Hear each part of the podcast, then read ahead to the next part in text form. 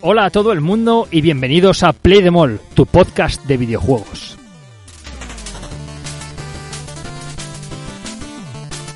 ¿Qué pasa, chavales? Bienvenidos una semana más a Play the Mall HD Edition. ¿Qué tal, Dani? ¿Cómo estás? Ay, Dani con su, que digamos que con su resignación de todas las semanas. primera semana que he tenido ligeramente tranquila desde que volví de vacaciones. De verano. Estamos en octubre, mitad de octubre prácticamente casi.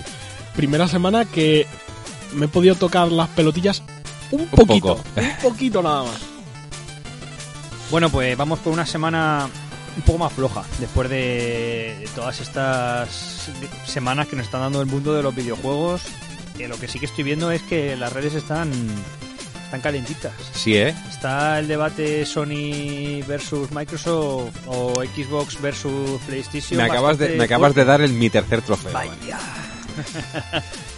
Titulado, os lo voy a adelantar, la gente es gilipollas. Ya está. Ese trofeo. No jodas, en serio, no ese me lo trofeo esperaba. vale para todo el año.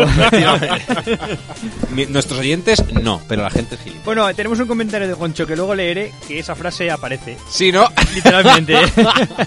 así que, así que sí. Pero sí, sí, aparte de que ese comentario vale para todo el año, está el Twitter, joder, yo cada vez que me meto no dejo de ver unas cosas, de verdad, ¿eh? O sea, como... Ahora que lo dices, lo voy a abrir mientras hacemos el podcast a ver si me encuentro alguna noticia. Lo primero es que me sorprende que la gente tenga energía y tiempo para perderlo así. Sí. Pero luego aparte, ya no voy para ni para Sonyers ni para Xboxers o como cojones se llamen cada uno. Pero que es que me hace mucha gracia porque empiezas a ver, no, porque esta consola sale con no sé qué, no, pues esta no es retrocompatible. Y otro, a ver, los de Xbox que me digan con qué juego exclusivo sale la consola. Y bueno, así están todo el rato. Y al final, pues perdemos un poquito el norte. Por cierto, en Estados Unidos el 70% de la gente ha reservado una PlayStation de nueva, o sea, el 60% de la gente que ha reservado una consola de nueva generación es una Play, 60 o 70%, no, no recuerdo. A mí me hace gracia la gente que dice, no, Sony se va a arruinar. Luego voy a dar un trofeo para la Play nueva. Ay, ay. Trofeo malo. Vaya, que lo vi que lo vi el otro día. No he visto el vídeo que pasaste de cuando abres la Play y tal, pero ya he visto una cosa que es muy mala. Guay, guay. Luego- luego la cuento los destripando- Por eso te lo pasé, porque tú eres el que sabe de esto. La- lo tengo que ver todavía, tío, no me ha dado tiempo. Pero ya he visto por ahí una noticia de una cosa que es muy mala. El señor pequeñito viendo la, la consola Le- grande. sí. Le digo a mi madre, mamá, esto va a ser muy grande. Y dice, ¿dónde lo vas a meter? No lo sé. Pero es muy bonita. Es grande, grande. es grande, es grande. Y no, la Xbox es más pequeña, la verdad que en ese sentido sí, pero bueno, vamos a ir empezando. ¿Qué tal la semana, chicos? ¿Aquí habéis jugado? Pues yo me he pasado Super Mario Sunshine. Eh, luego tengo trofeillo para Super Mario, pero bueno, es un juego de Mario. Está bien. Es bien, es divertido, tiene mecánicas chulas. Pero es verdad que, que, bueno, comparado con Mario 64 creo que se quedó un poquito cojo en ese aspecto. Pero bueno, ya llegaré a Galaxy después de, de Crash 4, que es lo que he estado también jugando esta semana. Y, y poco más. Eh, he estado a puntísimo de empezar otra vez Final Fantasy VII Remake, que luego tengo En difícil, ya. en difícil. Vas a jugarlo ya como tienes que jugarlo, ¿o Correcto, no? sí. Eh, que luego en, el, en la sección del preguntorio tenemos una, una cuestión para todos ustedes y para nosotros mismos. Bueno, rectifico, en realidad no, porque Final Fantasy VII Remake no se puede jugar en difícil de, de entrada. Claro, Tienes que desbloquearlo. efectivamente. Mal, es. Square. Le haré, le haré una, una ronda de un par de niveles para recordar un poco la movida. No te hace falta. De, de hecho, para sacarme el último alma de Cloud, que no lo tengo. Y, y ya está. Y creo que ya no juega nada más. Lo típico de Tetris de vez en cuando, Fall Guys con los colegas. Pero ya está. Un poco de Carlos, el topo que gira. Carlos topo que gira, eso es. Crash, Crash a tope, es verdad que ayer le di tres o cuatro horas seguidas, ahí fuerte después de, de ver las series. Me vi Mythic Quest, que ya lo hemos estado comentando offline, pero a todos recomendada, desde luego, está muy, muy divertida. ¿Es Ian Green el mejor personaje de la historia o no? A mí es que me molan, me molan mucho los streamers, tío. Las streamers, las testers. Pero porque eres un... No eres millennial, eres lo siguiente. ¿Cómo es? ¿Generación Z o...? ¿Qué va, tío? Me, No- no sé cómo se o sea, llama. Las, las testers molan, tío, son muy cucas y yo qué sé, es como muy tierno. Eres de otra generación, Iván. Y el, el, que, el que me mola mucho es el guionista. Me parto el culo con El- él. ¿Cuál, el viejo? El viejo, el viejo. Increíble. Vive aquí y aparece de repente entre en un, ar- un armario Con súper una borracho. petaca ahí. Buena serie, muy recomendada. Pero a mí, a Ian Grimm, que es el, el- yo creo que es el protagonista de, mucho, historia, me parece me parece genial el tío. Genial.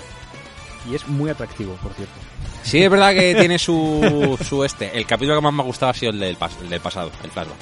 Ah, De la primera... vamos a no spoilear, Sí. porque es un capítulo muy raro. Entonces, Es, que lo vea la creo, el, el que más me ha gustado. puede ser, puede ser. Eh, no voy a decir nada. No, Eso no. que la gente que vea Mythic Quest, cuando llegue al capítulo número 5, que saque sus propias conclusiones. Bueno, Oscar, ¿qué nos cuentas? Poca cosa, tío. No, no sé a qué jugar. Me he bajado un par de MMOs que Yo tenía te puedo por dar ahí. un, un par de recomendaciones si quieres. Terminar Ghost of Tsushima. puta Ter- madre. terminar Ghost of Tsushima está ahí en la recámara, sí. Lo que pasa que, ya te digo, la Play lleva sin encenderse desde que me fui de verano, en verano. Y yo qué sé, tío. Tampoco... Que tampoco he jugado a gran cosa. Probé el Port Royal 4 este nuevo que han sacado, que se lo han cargado, es una puta Sí, mierda. Algo comentaste, yo creo, la Sí. semana pasada. Y poco más, la verdad. Bueno, sí, en, en el Humble de este mes me han dado el Trópico 6, así que estoy ahí con mi... Estoy ahí con mi dictador haciendo, haciendo perrerías por Trópico. Y poco más, la verdad. Tampoco he jugado a gran cosa. Bueno, no pasa nada. Y habrá semanas mejores, espero. Sí. De todas maneras, te quedaba una semana de vacaciones, ¿no? Sí. Pues yo si quieres te pongo una fecha, 19 de noviembre. Cyberpunk. Cyberpunk, Y la Play 5. se lo voy a proponer a mi jefe a ver si me deja. Tú, mira, joder, queda más de un mes, tienes tiempo para negociarlo. Yo, de hecho, fíjate que cuando estuvimos hablando el otro día, lo del noviembre que se viene, dije, muy para mí, dije, hostia, como no me paguen cierto trabajo que así me ha salido ahora, que me tienen que dar un adelanto y luego ya me pagan el resto, no sé si comprarme la Play 5 porque es muchas pelas de golpe. Es dinero, es dinero. Eso es verdad. Mm. Bueno, yo he jugado un poquito a Crash, mayormente, y ya está. No, esta semana estoy bastante, bastante liado con la finalización de la tesis doctoral y no me da mucho para. Así que he estado jugando lo que he podido al Crash, un poco para desconectar también y enfadarme con la vida. Yo no me enfado. O yo sí. O sea, yo, a ver, sí que es verdad que hay alguna caja que, Yo sí, que es una sí. de joder, qué tonto eres Iván porque has saltado muy mal, pero me suelo reír mucho porque es muy divertido. Yo me enfado. Yo me enfado, me enfado mucho, grito, me pego puñetazos en la pierna, me cago en todas las deidades mayores, menores y, y mitológicas que pueda haber. El Dark Souls de los plataformas. Y madre mía, puto que eras. Luego hablamos un poco de él. Bueno, venga, vamos con la noticia de la semana, que se nos va aquí el podcast hablando de gilipolleces. De ratas, nada, ¿no? Eh, ni me acordaba que teníamos esa sección en el podcast. Somos O muy sea, buenos, tío. Fíjate. No fallamos nunca. Bueno, vamos al lío. Vamos. Versiones web y móvil de la Play Store dejan de vender juegos de Play 3, PSP y Vita este mes. No es que sea una cosa muy grave, porque yo creo que la gente que compraba en la Store de PS3 y PS PSP y PS Vita lo harían directamente desde la consola. Pero bueno, que sepáis que, que como parte de una renovación para preparar el lanzamiento de PlayStation 5, pues, pues esto se nos, se nos va de, de la web y de, y de móvil, ¿vale? Así que nada, mando un email informativo y los cambios eh, entran en efecto el próximo 19 de octubre para web y el 28 de octubre para móviles. Así que bueno, no, ya os digo, no creo que sea algo excesivamente grave porque prácticamente todo el mundo supongo que compraría a través de, Mm. la- de las consolas. Oscar. Pues tenemos cositas nuevas en nuestro servicio de suscripción favorito, ¿no? A ver, El Games with Gorudo. Como dirían los japoneses. Vamos a ver. Pues sí, tenemos cositas nuevas que se pueden jugar este fin de semana gratis con, con el Gold de Microsoft y con el Xbox Pass Ultimate. Y está interesante lo que traen esta vez. Blasphemous, ya está, solo con eso. Trae Blasphemous, que es otro de esos que empecé y ahí quedó. que lo tengo más que pendiente. También traen la edición Reelected de Saints Row 4, que es otro de esos juegos que tengo y nunca he jugado. Y el Assetto Corsa Competizione, que es de cochecitos. Mm. Así que nada, ahí los tenéis. Un buen simulador de conducción, por cierto. Eh, sí, no soy muy fan de- Ya, ya, del sé, género, pero, pero bueno, sí, sí, sí. Está, está bien. Este es de los que de los puros, ¿sabes? De los hardcore. Y nada, ahí eh, los tres juegos tienen descuento. Están no, es- no es que los hayan metido en el Game Pass y ya los puedas jugar cuando quieras, sino que los han metido en los Free Play Days. de, de esta semana, que es que te dejan jugarlo gratis durante un tiempo y aparte tienen los juegos un 75% de descuento en la tienda. Por si lo pruebas, te gusta y tal y quieres comprártelo, pues lo tienes para, para pillártelo. Así que nada, muy recomendado el Blasphemous, que es un Retroidvania español, además. Y bastante, bastante curioso. Y bastante Bas- jodido. Bastante curioso. Te tengo ganas, ¿eh? Está Está, ahí... está jodida la cosa. el Blasphemous. Bueno, The Medium llegará en diciembre a PC, Xbox Series X y Series S. Este juego que ya estuvimos hablando de la semana pasada y hemos hablado de él varias veces. Que encarnas a una medium que puede pasarse de un lado a otro de la realidad, etc. Llegará el 10 de diciembre. Y este es posible que caiga fuerte para PC. Este es de los que ya empiezas a pensarte si adquirir una Xbox para jugarlo. Sí, pero como va a caer la Play, Ya, ya. entonces no se puede todo. Hasta que Pero nos, que... hasta que nos hagan las. nos envíen las versiones de prensa. que caiga una Series S en algún momento del año que viene es muy posible, ¿eh? Si remonta la cosa. Mm. Yo también lo tengo ahí, ¿eh? Lo de una Series S, la verdad. Pero bueno, luego también lo pienso y digo, es que igual a lo mejor mm, Series X directamente. Depende de cómo vaya la cosa. Sí, sí, sí, evidentemente, Mm. evidentemente. Bueno, vamos con uno de esos juegos tan divertidos. Y es que tenemos ya fecha para la nueva entrega de Worms, Worms Rumble, que llegará en diciembre a PC, PlayStation 4 y PlayStation 5. Y además el mes que viene se va a poner una beta de, para probar el juego con crossplay. Este juego que fue ya anunciado en julio y yo creo que hemos hablado alguna vez, llega con un multijugador online para hasta 32 jugadores. Y nada, habrá crossplay con PC, PS4 y PS5. Y hay una, una beta del 6 al 8 de noviembre. Esta beta, por motivos obvios, pues no está para PlayStation 5. Salvo que podáis viajar en el tiempo. Así que nada, el juego llega el 1 de diciembre, así que va a estar también ahí muy cerquita. Casi de salida con la, con la Next Gen en general. Y muy, muy divertido este juego. Y tenemos nuevos retrasos. Año de remake, remaster y retraso. la, la triple, la triple R. y esta vez el juego que se ha retrasado es Outriders, que es el shooter RPG en tercera persona de, de Square Enix, que lo hace People Can Fly. Y bueno, iba a salir a finales de este año, de 2020, y finalmente nada, al año que viene. Lo que sí han dicho es que va a tener actualización gratuita a versiones de nueva generación, o sea, las nuevas consolas, y que va a haber crossplay completo entre todas las plataformas.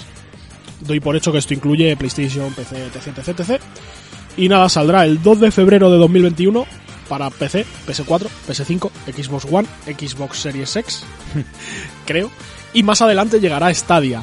Stadia, ese, Buena suerte, Stadia. ese coso que ha quedado en el olvido. Bueno, no, hemos- Y ha quedado en el olvido hasta de Google. no- no hablamos el otro día de Amazon Luna. No hemos hablado de él, cierto es. Nos olvidó. Pero llega ahí otra cosita Sí, a gorda también. A ver qué pasa. Espero que nunca llegue y que fracasen todas, pero bueno, cosas personales. El día que lleguen esos servicios, cambiará el videojuego tal y como lo conocemos. Mm, Yo ahí, os lo dejo. No parece de momento, ¿eh? No Pero parece. Espero que no a nivel personal, pero bueno. Vamos con Bugsnax, este juego de la gente de Octodact. Eh, que ya dije, bueno, salió en el State of Play este famoso, ¿no? Eh, no sé hace cuánto salió. El caso. Sí, el de las frutas raras, ¿no? Correcto, en el que comes una fruta y te conviertes en esa fruta. Y se o- te cambian partes del cuerpo de esa fruta. Efectivamente, esa es. Bueno, tenemos fecha de lanzamiento, será el 12 de noviembre para PC, PS4 y PS5, cuando salga PS5, por supuesto. Y eh, han incluido una lista de, de gente que ha doblado para este, para este juego. Entre ellos está Yuri Lowenthal, que sería Peter Parker en el Marvel's Spider-Man, Fred Tatachore, Soldado 76 en Overwatch, y Cassandra Lee Morris, Morgana en Persona 5. Grande Morgana. Así que nada, 12 de noviembre, este juego más familiar, yo creo que un poquito enfocado para niños. O, o no. Es un poco curioso, ¿no? Como quien dice. Lo típico que parece para niños, pero... Algo ahí que- que algo, no algo mola. ahí dices, Algo- es que esto para niños... Sí. Esto para niños lo mismo no, no, ¿sabes? Bueno, vamos con las ventas en Japón, muy rápido. En primer, primera posición, Animal Crossing, que sigue ahí liderando, aunque estuve- la, la semana pasada estaba en segunda posición y sí sube a la primera. Mm. Segunda posición, la timada estafada de Nintendo, Super Mario 3D All Stars, que baja a segunda. Tercera posición, muy merecida y siempre fuerte, Ring Fit Adventure. Eso te iba, eso te iba a decir. Grande, coño. Seguro. Cuarta Mario Kart 8, que también es otra de estas que está siempre ahí, ahí en las primeras posiciones. Y entró Crash Bandicoot 4, It's About Time, eh, en el la quinta posición. No, no ha vendido mucho Crash. O sea, en su semana de lanzamiento han vendido mucho más todos los juegos que hemos mencionado anteriormente. Y el resto de juegos, pues casi todos Ninten- Nintenderos. Así que ahora, ahí tenéis las ventas en Japón. Te voy a saltar, Iván, Va, sáltame. y vamos a enlazar con las ventas en España, que esta vez tenemos datos de las ventas en España por la Asociación Española de Videojuegos, y son los juegos más vendidos el mes pasado, en septiembre, ¿vale? Primera posición Super Mario 3D All Star, ese juego que tanto le gusta a Dani. Segunda posición el NBA 2K21, ese juego que tanto me gusta a mí. Pero el, su- el sudor se ve muy bien. Eh, Sí, sí, sí. Simulador de sudor. Sí, sí, sí. Y luego tenemos en tercera posición el Marvel Avengers de Es el que me gusta a mí. PS4, que es raro que esté aquí entre los más vendidos cuando se está yendo a la mierda el juego. Bueno, pero porque es en no, tiene, septiembre. no, no, no lo está jugando prácticamente nadie. Y luego ya en cuarta posición, pues los míticos. Eh, Animal Crossing, seguido de Grand Theft Auto 5 y seguido de Minecraft. Sea, Y en Mario Kart está ahí lo también, ¿eh? habitual. Sí, pero el Mario Kart no es tan como estos, que estos están Ya. siempre, tío. Y bueno, tampoco mucho más. Ring Fit en octava posición. Algo, algo del Pro, del este de fútbol ahí en la novena. Y el de Last of Us parte 2 en la décima. Ring Fit siempre fuerte. Sí, sí, sí. Si hay stock. Es increíble como un juego que nos tomamos tan a cachondeo. eh, cuando, pero, pero fue, el, fue el doblaje, en realidad. Sí, es fue, que fue estaba el mal. cachondeo de los trailers, Fue tío. los trailers, pero como un juego que no estábamos tan a coña, está vendiendo tanto. Y yo llegué a adquirir uno para, para mi señora madre. O sea, Yo creo hay, que- que hay un Ring Fit en mi casa. Yo creo que también le ha venido muy bien la cuarentena, tío. sí, sí. Sí. le ha venido muy bien la cuarentena, que la gente está en casa, que no se podía ir al gimnasio ni nada. Entonces la gente necesita algo y vamos a ver, que no digo que esté mal, pero ponerte un vídeo de estos típico de Peña en su casa haciendo ejercicio, rollo que se ve en las pelis americanas, que está la... La- Fonda ahí. eh, ¿Sabes, no? Yo creo que tira más pues, pillarte el Ring Fit, que es un juego más animado, más entretenido, está muy guay. O sea, yo lo he visto, lo he probado y. Joder, tú lo, lo- está bien hecho. O sea, te motiva bastante. Cansa. Y, cansa, cansa. Si te lo pones en dificultad tocha, ojo, eh. De hecho, Mario Gami lo tiene y ya Sí, Mario lo tiene y se, se pone ahí las pilas. Sí, Mm. sí, sí. Cierto. Bueno, Esta, ah, esta noticia increíble, espectacular. Antes de nada, anunciado el Mortal Kombat 11 y Ultimate y el Combat Pack 2, ¿vale? El Mortal Kombat eh, 11 y Ultimate supongo que vendrá con los dos con los dos packs, ¿no? Pero es que bueno, el, el Combat Pack 2 no ven, todavía no había sido anunciado, un tráiler de puta madre como siempre, sale Rain, que es uno de los ninjas, lo recordaréis por el ninja el ninja morado más o menos, luego se fue cambiando y cogiendo un rollo un poquito más árabe, salía Milina y de repente eh, tanto Milina como Rain a- caen en una trampa y aparece Rambo, el puto Stallone Con dos cojones. que, que con dos huevazos que digo yo, pero, pero estáis locos. Así que por fin vamos a poder enfrentar a Schwarzenegger como Terminator con Rambo como, ¿sabes? A Stallone como Rambo. Espectacular. Y dentro de nada, cuando salga Cyberpunk, meterán al John Silverhand, seguro. Seguro, Pues, vamos. Pues... y tienes no ahí a Stallone, al Schwarzenegger Y a- Keanu Reeves. y al Keanu Reeves, con dos Hostia. cojones. La gente de NetherRealm son los mejores, tío, que me encantan. Y eso que el 11 no lo he jugado, me he comido la historia por vídeo, pero... curioso ahora que dices eso, que veo a menudo el 10 en ofertas y como juego imprescindible y como juego que debes tener, pero no el 11. Una cosa un poco rara. Porque Supongo que porque querrán venderlo todavía Claro. a un precio a un precio más alto, pero que me sorprende que en todas las ofertas que hay de juegos imprescindibles, juegos que no te puedes perder, tal, está el 10 siempre, pero no el 11. Lo cual me, me resulta curioso. Mm. 17 de noviembre, por cierto. Bueno, hablemos de mafias. Disponible el modo Noir en Mafia Definitive Edition. Y bueno, básicamente van a incluir un pseudo DLC en este remaster o remake de- del Mafia que han hecho, que por lo visto está muy, muy, muy bien, muy bien. Al menos el del 1. Y bueno, lo más llamativo es que va a haber una especie de filtro blanco y negro para darle este rollo más, más retro y, y más atractivo a lo que viene siendo una historia Como de el del mafia. Tsushima, el modo película Sí, este, por así Eso decirlo. es, eso es. Hay, hay más actualizaciones en el HUD, en los modos jugables y demás, pero bueno, esto no es menos relevante. Y nada, esta, esta Definitive Edition se puso a la venta el 25 de septiembre y cuenta con versiones para Play 4, Xbox One y PC. Tengo que mirar si está en el Game Pass, porque me estoy planteando muy seriamente pillarme el Game Pass, tío. Pues no lo sé. Ahora que, vamos a ver, siempre digo, no, es que no tengo nada a lo que jugar, no sé qué, tengo 600 juegos en Steam, ¿vale? Sin contar otras plataformas. Pero no encuentro nada que me llame la atención, tío. Es lo de siempre, tengo muchos juegos, pero siempre es, "Nah, nah, este no me apetece ahora, Te este no sé qué. 10 minutos lo Sí, dejas ahí. exacta- exactamente, exactamente.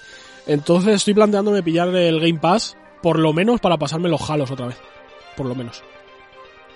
Que eso sí que les tengo, sí que tengo ganilla de meterles mano otra vez. Y más en PC. Y ahora en cuanto llegue ya diciembre vas a empezar a tener juegos potentes, como el Medium, por ejemplo. Mm, nah, me da igual el Cyberpunk. Cyberpunk no está en, en- en Game Pass, pero bueno. Ya, bueno, pero Sí. para la Play me da igual. Bueno, No, o sea, estará para PC, estará para Xbox, pero no está en Game Pass. Ya. Hay que, hay que pagarlo. bueno, si lo va a tener. Sí. Eh, bueno, vamos con Pikmin 3 Deluxe, que saldrá el 30 de octubre. Ya está, está- estábamos a nada. Y Nintendo publicó ayer que, bueno, tenemos una demo ya disponible en la eShop para todos los que quieran jugarla. Perdonad mi ignorancia, pero ¿qué coño de juego es ese, tío? Pues es un Porque juego no he visto nunca el nombre. de un señor que se llama Oliman y se va afuera de la Tierra, es un astronauta, se cae en un planeta y se encuentra con los Pikmin, que son unos bichitos que están allí, y tienen tres días para reparar la nave o este señor morirá irremediablemente en ese planeta para siempre. Bueno, claro, muere para siempre. Yo no jugado a ninguno, pero dice todo el mundo que son- súper divertidos. Yo es que es la primera vez que veo el nombre siquiera. No, es, es una franquicia de Nintendo, no es de las más tochas, pero es conocida dentro de, de Nintendo. Hmm. Sí, Bueno. sí. No sé, Está- está bueno, chula. o sea, los bichitos así de colores y tal, y bueno, pues un juego... En el Smash está puto roto el cabrón. Como, te, En como le pilles mal. Smash puedes jugar con Oliman y lleva los tres los tres Pikmin con él. Y nada, son así personajes graciosetes. No, no- Vale, sí, estoy viendo aquí un vídeo que me ha puesto Iván y más o menos me hago una idea, vale. Vale, Es vale, rollo estrategia un poco raro. Recursos. Sí, de coña, sí, sí. es, de, sí. es de rollo de cachondeo. Pero vale. me hace gracia que si no o sea, tienes X tiempo para reparar la nave y si no, pues te mueres ahí. ¿sabes? y ya está. Bueno, no está mal. Joder, no está mal. Pues, Pues vale, seguimos. Sí. Seguimos y es que ya tenéis, para los que seáis jugones de PC, ya tenéis el, el festival de otoño del, de Steam. ¿Y qué significa esto? Pues que Steam coge y pone un montón de demos de juegos que están por llegar en la tienda para que los podáis probar, early access y cosas de estas, de, de bastantes jueguitos. Así que nada, echar un ojillo a lo que hay porque hay alguna cosilla chula. Hay alguna cosi- cosilla muy chula de todos los jueguecitos que van a venir. Hay uno que se presentó en uno, en, no sé si fue en L3 o en algún festival de estos que han hecho este verano de esos raros, que es el eh, Spirit Farer, que es un así rollo de dibujitos y tal, y estaba bastante, bastante chulo el tráiler, así que ahora le podéis probar. Luego, yo qué sé, tío, estoy aquí mirando un poco una listilla así rápida. Mucho indie, obviamente. Y muy bonitos algunos, la verdad. Echarle un ojillo a la lista, que está, está curioseta. Bien. Bueno, los suscriptores de Nintendo Switch Online podrán jugar gratis a Overwatch esta semana que, que entra ahora. Del 13 al 20 de octubre podéis darle caña a Overwatch de manera gratuita si tenéis el servicio de, de online de Nintendo. Y ya. Poco más. no, no, ya está. fin. Oscar, hablemos de tu empresa. Coño. Estoy, estoy aquí leyendo un poco la noticia Sí, porque que, ya que lo, Iván nos ha descojonado el guion y ha habido aquí un. Ya lo ¿Qué había- toca? Espera un momento, ¿esto qué es? ya lo había ya lo había visto yo por otros por otros medios por así decirlo y es bastante curioso esto bastante bastante curioso Eh, pues resulta que hay rumores muy gordos de que Activision, Activision Blizzard va a cerrar las oficinas de Versalles de en Francia Eh, ¿qué pasa con esto? que son las oficinas más grandes que tienen en Europa o sea es la central de Europa por así decirlo vale y por lo visto querían mover estas oficinas a Londres, pero entre el Brexit, el COVID y su puta madre, esto se ha ido a la mierda. Y bueno, eh, hay rumores por ahí de que varios empleados han recibido ya mensajes corporativos de que va a cerrar la, la división de Versalles. Y habrá que ver, porque son 400 puestos de trabajo, ¿eh? y habrá que ver qué hace luego Activision Blizzard para suplir el trabajo que hacían aquí. Porque Aquí mucha parte de lo que hacían era localización de videojuegos, lo que viene a ser traducirlos y doblarlos en caso de que sea necesario. Entonces, bueno, habrá que ver qué hacen. Porque la compañía amiga de los niños está, está como siempre liándola. Luego tendrán no sé cuántos millones de beneficio en el año fiscal y seguirán cerrando mierda, como suelen hacer. Así que bueno, Muy bien, pues sigamos pues, Iván. Tenemos nuevo trailer de Yakuza Laika Dragon, es la que me toca, ¿verdad? Que tengo aquí la sí, vale, perfecto. eh, bueno, Sega ha publicado pues el último trailer de Yakuza antes de su lanzamiento, que será el 10 de noviembre en PC, PS4, Xbox One, Xbox Series X y Xbox Series X. Joder, no va a faltar saliva a partir de ahora, ¿eh? Para los intergeneracionales. Y el 2 de marzo de 2021 saldrá en PS5. No sé por qué era el retraso en PS5, pero bueno, vale a ver. Porque tendrán que hacer la versión Seguramente. chachi. Y bueno, eh, el tráiler básicamente te pone un poquito en la historia. El tráiler es la hostia, mola mogollón. Vuelve a ser un juego que sale el puto 10 de, de noviembre. Eh, lo quiero con mucha fuerza, pero es que es muy loco. Entonces yo seguramente esperé un poco de tiempo hasta... Ya han dicho que la versión de PS4 se va a actualizar a la de PS5, así que no hay ningún problema si me compro la de PS4 antes. Y... Pero ¿y la caja, tío? Y la caja, la tío, Caja, la caja. tío, ¿qué haces con la caja? Se te va a desmontar todo.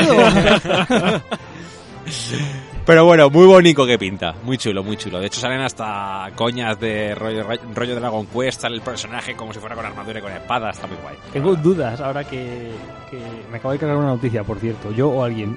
Pero bueno. La de Godfall. Sí, da Sí. igual, la tengo abierta. Mm. Cosas del directo. Bueno, el caso, os iba a preguntar una cosa. ¿Vosotros creéis que estos juegos que dicen que salen para Play 4 pero que sale la versión de Play 5, el, el, el CD será el mismo, pero con, un, con una galleta diferente? No creo. O sea, o vendrá ya con la actualización insertada Sí, dentro. claro, vendrá con la... Digo yo, ¿no? Digo, O lo pondrás y, y te pondrá descargando actualización 10 gigas o 20 gigas. bueno, mientras no te ponga descargando actualización 50 gigas como el otro día el Puede puto pasar, Call of Duty, Puede pasar, puede pasar. me parece bien. ¿Cuál metí yo? Que eran 30 de golpe, no me acuerdo, pero el, el día 1 o algo así, no me acuerdo. Hostia, yo me acuerdo cuando metí el Crash. Tres o cuatro actualizaciones. Pim, pam, pim, pam, Sí, pim, pam. sí, sí, ya sabemos que esto Sí. es el pan de ahora. Mm. Bueno, me se había saltado que tenemos peli de Resident Evil anunciada y ya tenemos algunos actores confirmados. Esto está bien y está mal a la vez. Hay cosas que salen mal y la gente no aprende, que a lo mejor no hay que insistir en ello, ¿vale? Voy a abrir la noticia a ver las fotos porque seguro que Sale gente alguno. de Umbrella Academy. O sea, Lucer como Wesker no me parece mal. Ya me has pisado la noticia. Ya me has pisado Vaya. la noticia. Pues no, pero no he dicho el actor. Mal. El actor es el de... Sí, el hace de Lucer, pero no sé quién es. Es el de Stranger Things. Ah, sí. El, creo que sí. Creo que es el, el sheriff de Stranger Things o el policía. A ver si me estoy columpiando. Ah, no, no, no. No, no, no, no. Disculpad la gilipolleja que acabo de decir de este ¿Qué tío fuerte y Tom- joven que no tiene nada Tom que ver Hopper, con... Tom Hopper, tío. Pero Hopper es el, el poli, pero no es Ah. el actor. ¿Sabes? Yo de- Y viene que le parió. ha cruzado la cuarta pared de todas las maneras posibles. Bueno, el caso, a lo que iba. Aquí hay gente que no aprende y piensan que cuando algo salió mal, pues podría salir bien. Y en realidad sí, pero yo... Aquí hay un problema, ¿vale? Y es que Resident Evil es una franquicia que tiene tres juegos que están muy bien hilados. Luego tiene un cuarto que es un buen juego, pero que ya empieza un poco la fantasía... La fantasía aventura de historia. Y ya el 5 y el 6 se convierten en una locura. Y el 7 ya se va por otro lado. Y todos los spin-off que hay por ahí de fondo y juegos que han metido entre medias que no se sabe de dónde coño salen, etc, etc, etc. Entonces, claro, hacer una peli o una serie o lo que sea de, de Resident Evil se me antoja difícil porque la historia no es muy... ¿Cómo decirlo? 1, 2, 3 y 4, bien. Sí. 5, 6, 7, mal. Ya, ya no eso, sino ya luego la, la fantasía. No, el 7 está bien, pero que ya es la fantasía de lo que empieza a pasar. No, pero me refiero de... de, de, de- Sí, como, unión. de, como una historia narrada linealmente. Sí. Vamos a, te voy a contar una historia que empieza aquí y de repente es como, "Ay, ¿qué está pasando? O sea, estáis Mm. todos locos. Entonces yo lo veo difícil, pero bueno, también a ver si le quieren dar un rollo más enfocado al zombie, o más enfocado a Umbrella como compañía, o más enfocado a... no lo sé muy bien cómo, cómo lo van a hacer. El caso es que tenemos actores de muchas series actuales como Juego de Tronos, de Umbrella Academy, de la peli de Zombieland malísima Double Tap, Y, y bueno, el cast lo he estado viendo antes, está bien, pero al final esto dependerá de El de Zombieland de Leon, pegánico, cola. Bueno, pero Luego le ponen maquillaje, una peluca y listo, tío. Sí, a ver, que lo- la gente se quejaba mucho, yo no sé por qué, porque yo la primera vez que vi a Henry Cavill de, de Geralt, dije, pues no está mal. Y eso que era la beta. ah, cuando sí, El, el anuncio ese que se bebía un, un este tal. Sí. Decía gente, gente, es que no pega. Y yo, yo creo que está bastante bien. Y luego cuando salió la serie dijeron, hostia, es que pegaba mucho. Mierda. A ver, aquí hay una... eh, claro, estaría bien contar la noticia completa. Eh, según los directores, con esta película quieren volver a los dos primeros juegos y recrear la terrorífica y visceral experiencia que, que, tuvier- que tuve al jugarlos. Explicando al mismo tiempo en historia humana sobre un pequeño pueblo americano que sea relevante para el público actual. O sea, bien. Si esto es así, es muy bien. Yo creo que es el alma, es la esencia de, Mm. de Resident Evil. Pero bueno, Ciudad Mapache, Corporación Paraguas. A mí me parece muy mal, tío, que no esté Mila Jovovich. ¿qué te parece? A mí también. Pero ya tiene la peli de Monster Hunter, Oscar. Sí. Seguro igual. que es buenísima. Me da igual. Y una pinta... La- a ver, la Diablos Negra es, es, es perfecta tal cual. Pero cuando en el tráiler... Me acabo en la puta, tío. Es que, me- es que yo me reía, pero luego lo pienso y digo, es que, es que, es que hay que ser cutre. Va a sacar un rifle el colega y está cerrando el ojo por el lado de la mirilla. Por el lado refiero, contrario. por el lado contrario. Tiene la mirilla en el ojo derecho y cierra el derecho. Fallo de récord. que no se, no se ve, o sea, tienes que parar justo Sí, en ese sí, momento sí. para que se vea porque gira muy rápido la cámara. Pero tela. De Bueno. todas formas, ese tráiler, tío, yo creo que lo han hecho aposta, para que se hable de ello.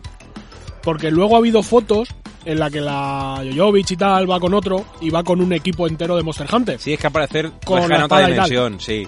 Alguna movida así. Yo no sé si es que viajan a otra dimensión o es que simplemente van de sobrados con sus metralletitas y demás y se dan de cara con el bicharraco y el bicharraco dice que las metralletitas se las metan por el culo.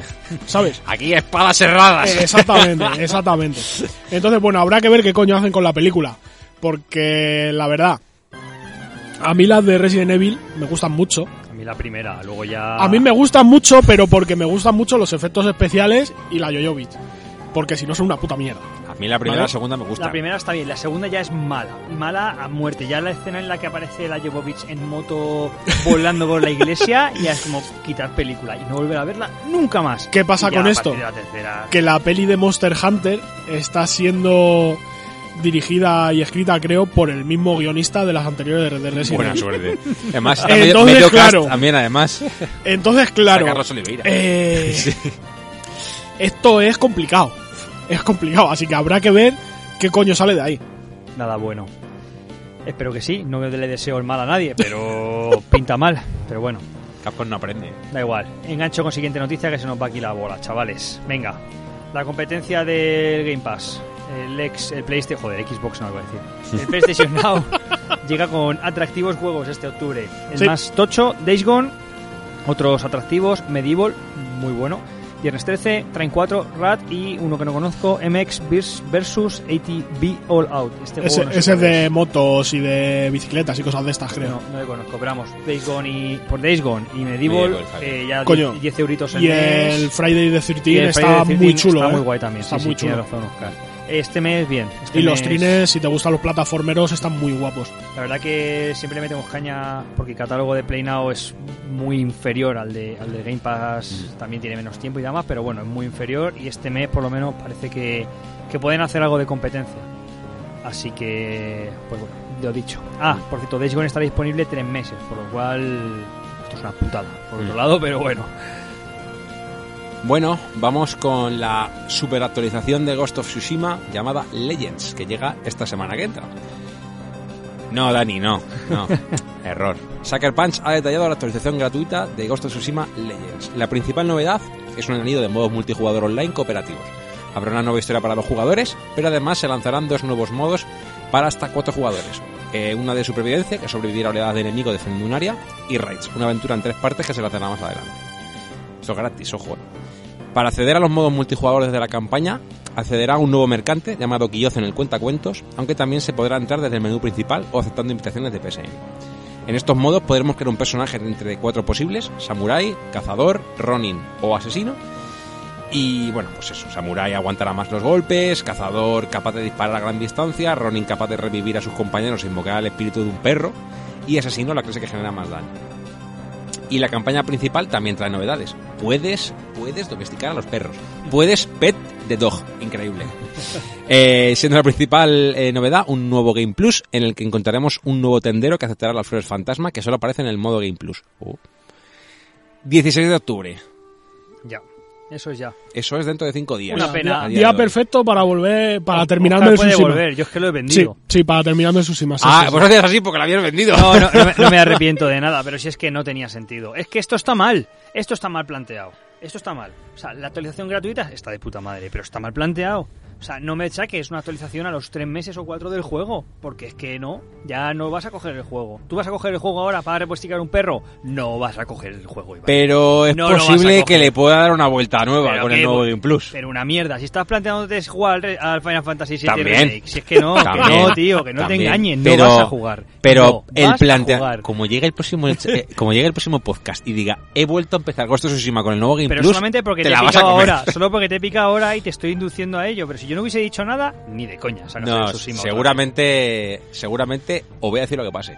Me voy a hacer una, una run al DMC5, que ya la tengo media- a medias después del Crash, y luego me eche la del, la del Final Fantasy. Pero esto me llama mucho la atención. Sí, sí, sí, puede estar de puta madre, pero que está mal, que está mal, que dejen de sacar putas actualizaciones a los seis meses de sacar el juego, que es que ya no, ya te la, ya tengo el platino, 100%, ya, ¿para qué cojones quiero sacar el juego ahora? Si es que no tiene sentido, eh, puedes domesticar un perro, me da igual, no quiero domesticar un perro. O sea, no, no, Es el meme, Daniel, del perro, por me lo he desinstalado entero, que me tengo que instalar otros 40 gigas ahora para domesticar al perro. Pero bueno, lo del online lo entiendo, que para la peña que le haya gustado mucho el juego, seguramente el online esté chulo. Un PvE hay cuatro contra la máquina y tal. Son dos modos historia nuevos, ¿eh? Sí. O sea, que está muy... O sea, la actualización, ver. para ser gratis, está de puta madre. historia que basarán, basarán Bueno, a ver, básicamente. que me refiero en que- Busca una flor, mata al campamento mongol. Mi padre ha muerto, mata al campamento mongol. Me hace falta una piedra, mata al campamento mongol. Y así todo. Ese es el modo, modo historia de Tsushima. Bueno, pero que hay cosas. Que sí, que es gratis, que está bien, pero no está bien. Pues yo, no lo, yo no lo veo mal. Que no, no, si yo, yo no lo veo mal, yo veo mal que salga ahora.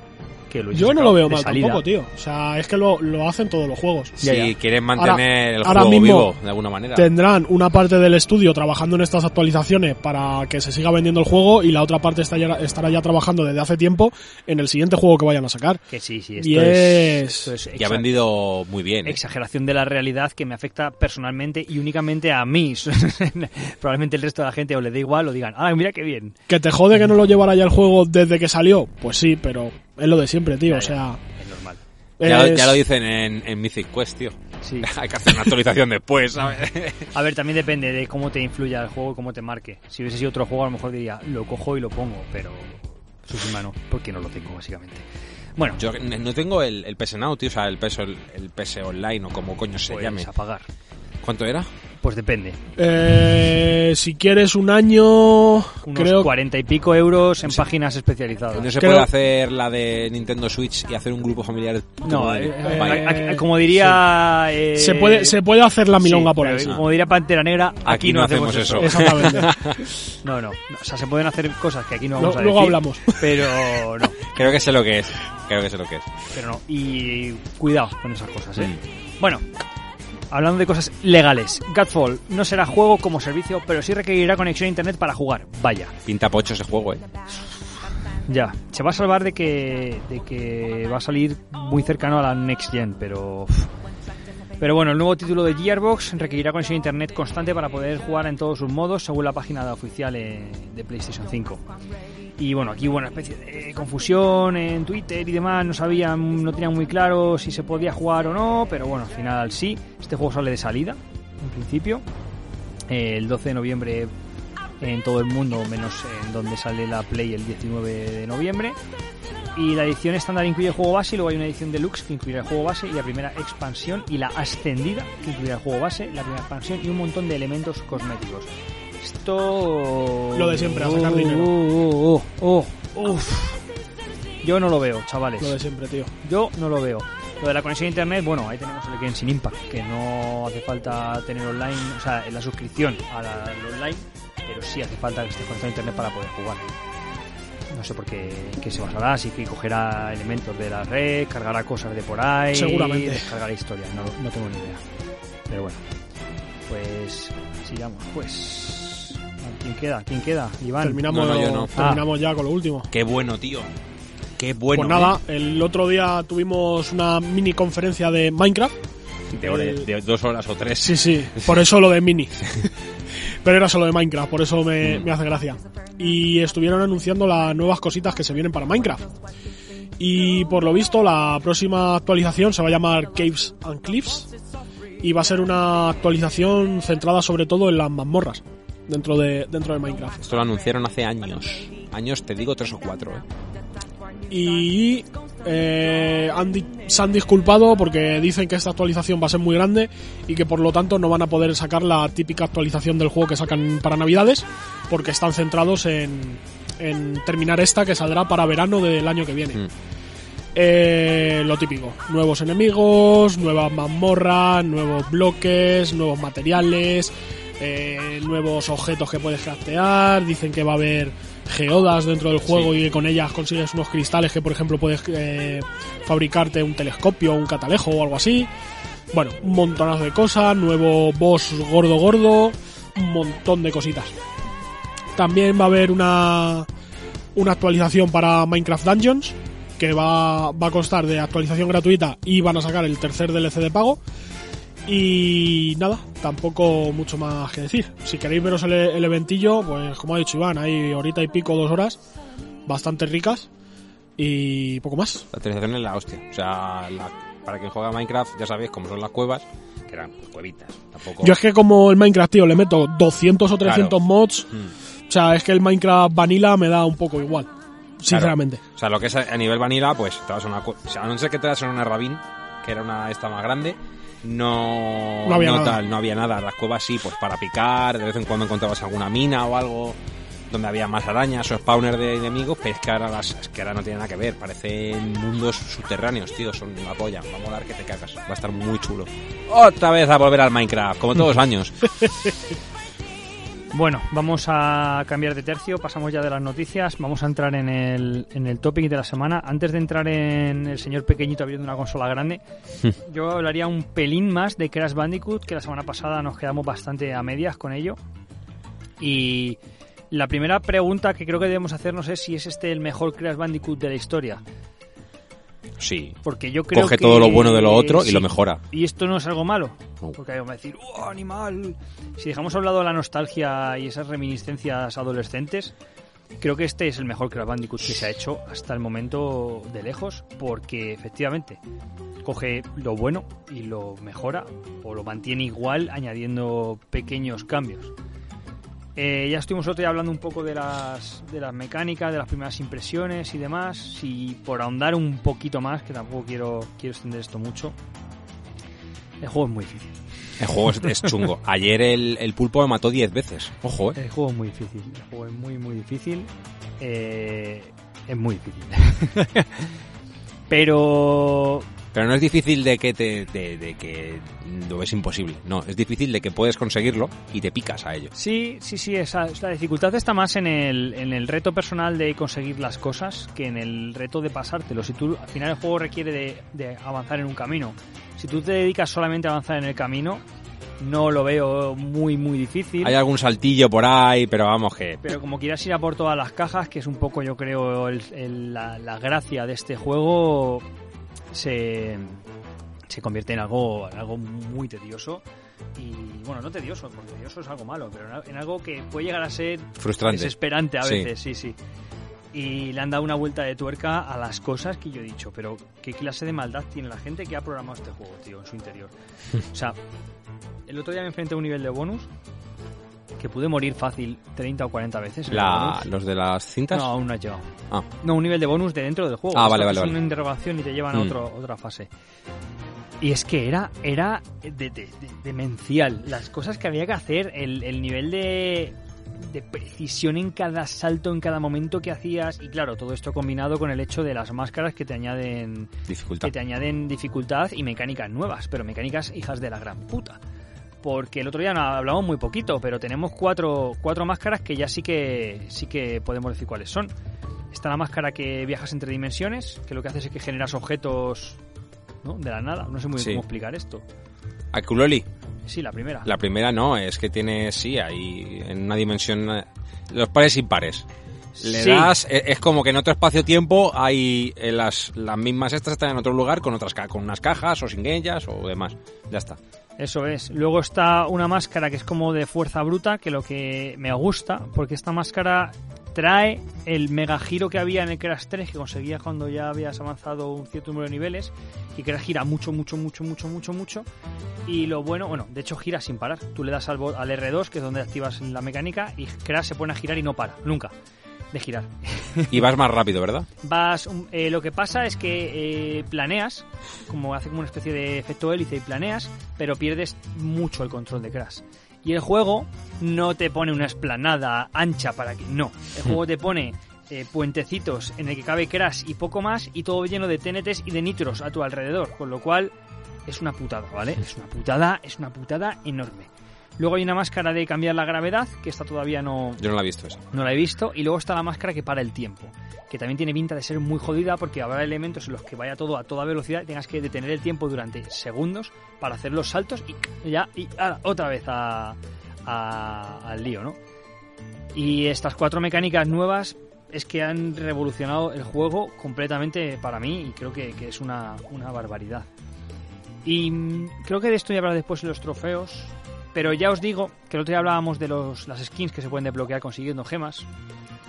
Y sí que diré que el juego te engaña, porque al principio te pone estos retos como algo hiper imposible, porque ya os digo que conseguir el nivel, tienes que hacer un nivel perfecto, tienes que conseguirte todo lo del nivel para que te den la skin en pri- a priori.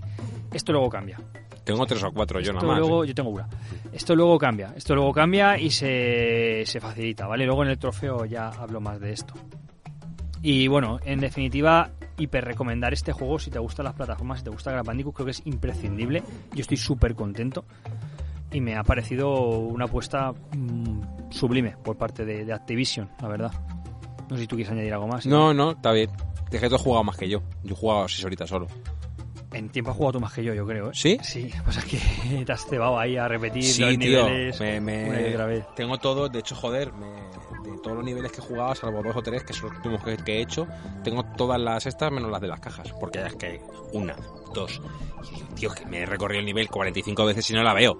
¿Sabes? A lo mejor es una que está arriba. Ahora lo que voy haciendo es saltando doble con el agachado para ver si llego o cuando veo una caja que está por arriba, pego el salto para arriba otra vez a ver si hay alguna, pero no las encuentro. tío. Esto, como lo hemos hablado eh, off the Mm. record, esto normalmente es porque como en los clases anteriores muchas veces puedes acceder al nivel a través de otro nivel, Mm. con un portal dimensional o alguna mierda que se hayan inventado, como niveles de Tauna. Con lo cual es posible que esas cajas se activen en otro nivel y accedas a este por algún sitio y puedas completar el... Mm.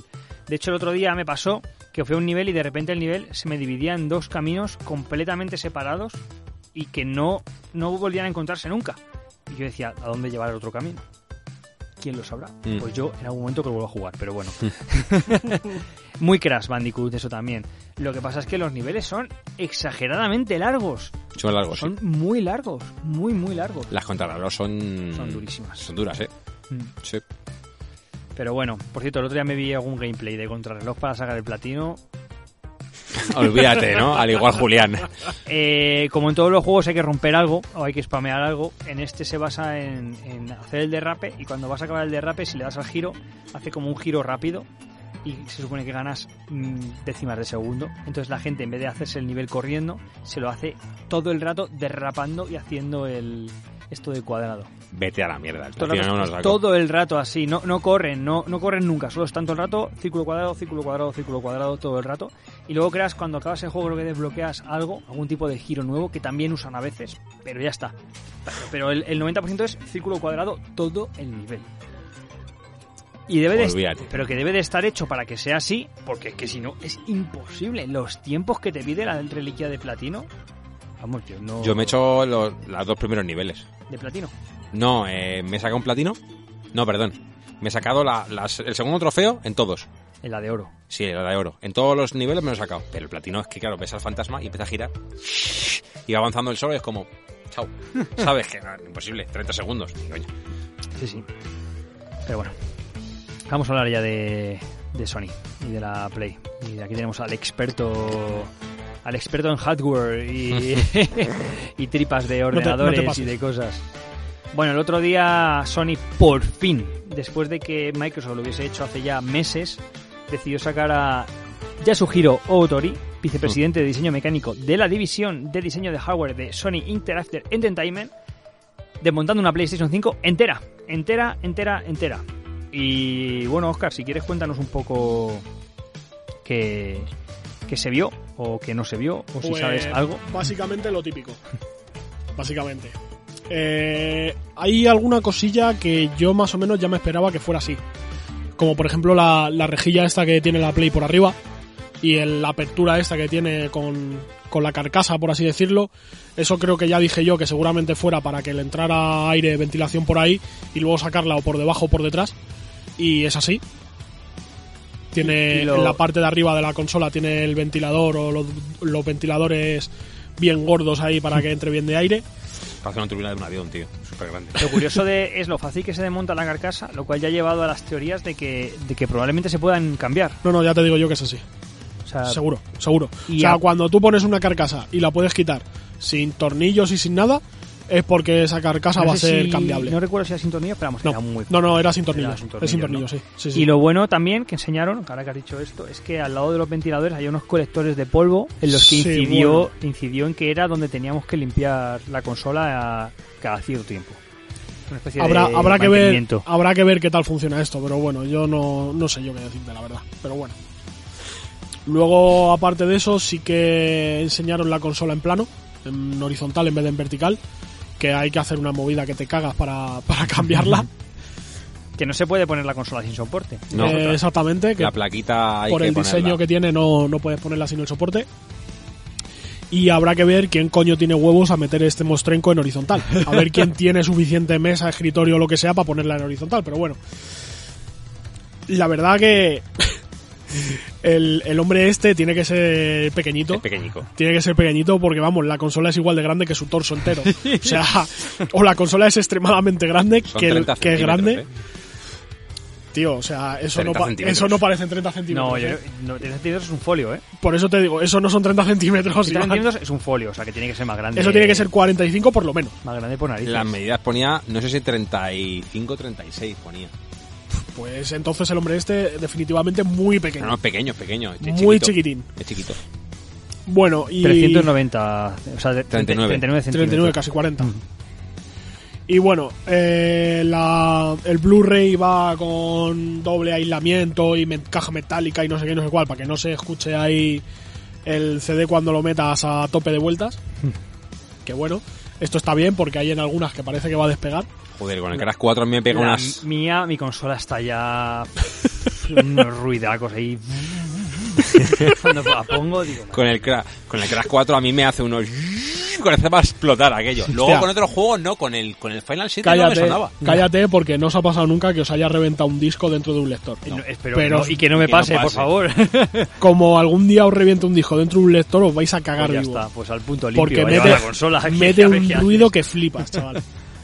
y bueno, aparte de esto, y ya entramos en la... Bueno, vamos a hablar del otro y luego entramos al salseo. Eh, lleva prácticamente la mitad del volumen de la consola es el Disipador. el disipador, por así decir, decirlo. Es como las bolsas de rufles. La mitad del volumen de la consola Es es aire. aire. ¿sabes? Para que no se caliente. Pero eso tiene su explicación también. Lo de las patatas. Ah, vale, lo de la Play. Eh, bueno, a mí esto me parece bien. Tampoco he visto muy bien cómo está diseñado este disipador. Pero todo disipador es poco. Yo te puedo decir que en uno de los ordenadores que he tenido yo tenía un disipador que era muy gordo. Cuando digo muy gordo te puedo decir que lo mismo pesaba kilo y medio el disipador de aluminio. Bueno, de aluminio, de lo que coño fuera, de que lleva también placas de cobre por dentro, tuberías y tal. Eh, y se calentaba el ordenador. ¿Sabes cuánto pesa la Play? Esta, la, la, la físico, 4 kilos y medio. ¿eh? Hostia, eh. No, no pesa poco. Para hacer, unas, hacer unos me- unas mancuernacas ahí a tope con los bíceps. Hostia, Tampoco me parece mucho, ¿eh? Teniendo en cuenta lo que pesa mi ordenador, tampoco Hombre, me ya, pero que mucho. es una maldita consola, ¿sabes? Que. Eh, bueno, el disipador no parece estar mal, pero es lo de siempre. Hasta que no se vea realmente el rendimiento que da, tampoco puede decir nada. Luego tenemos la fuente de alimentación, que esto sí me parece bien. Esto ya pasaba con las Xbox, si no recuerdo mal.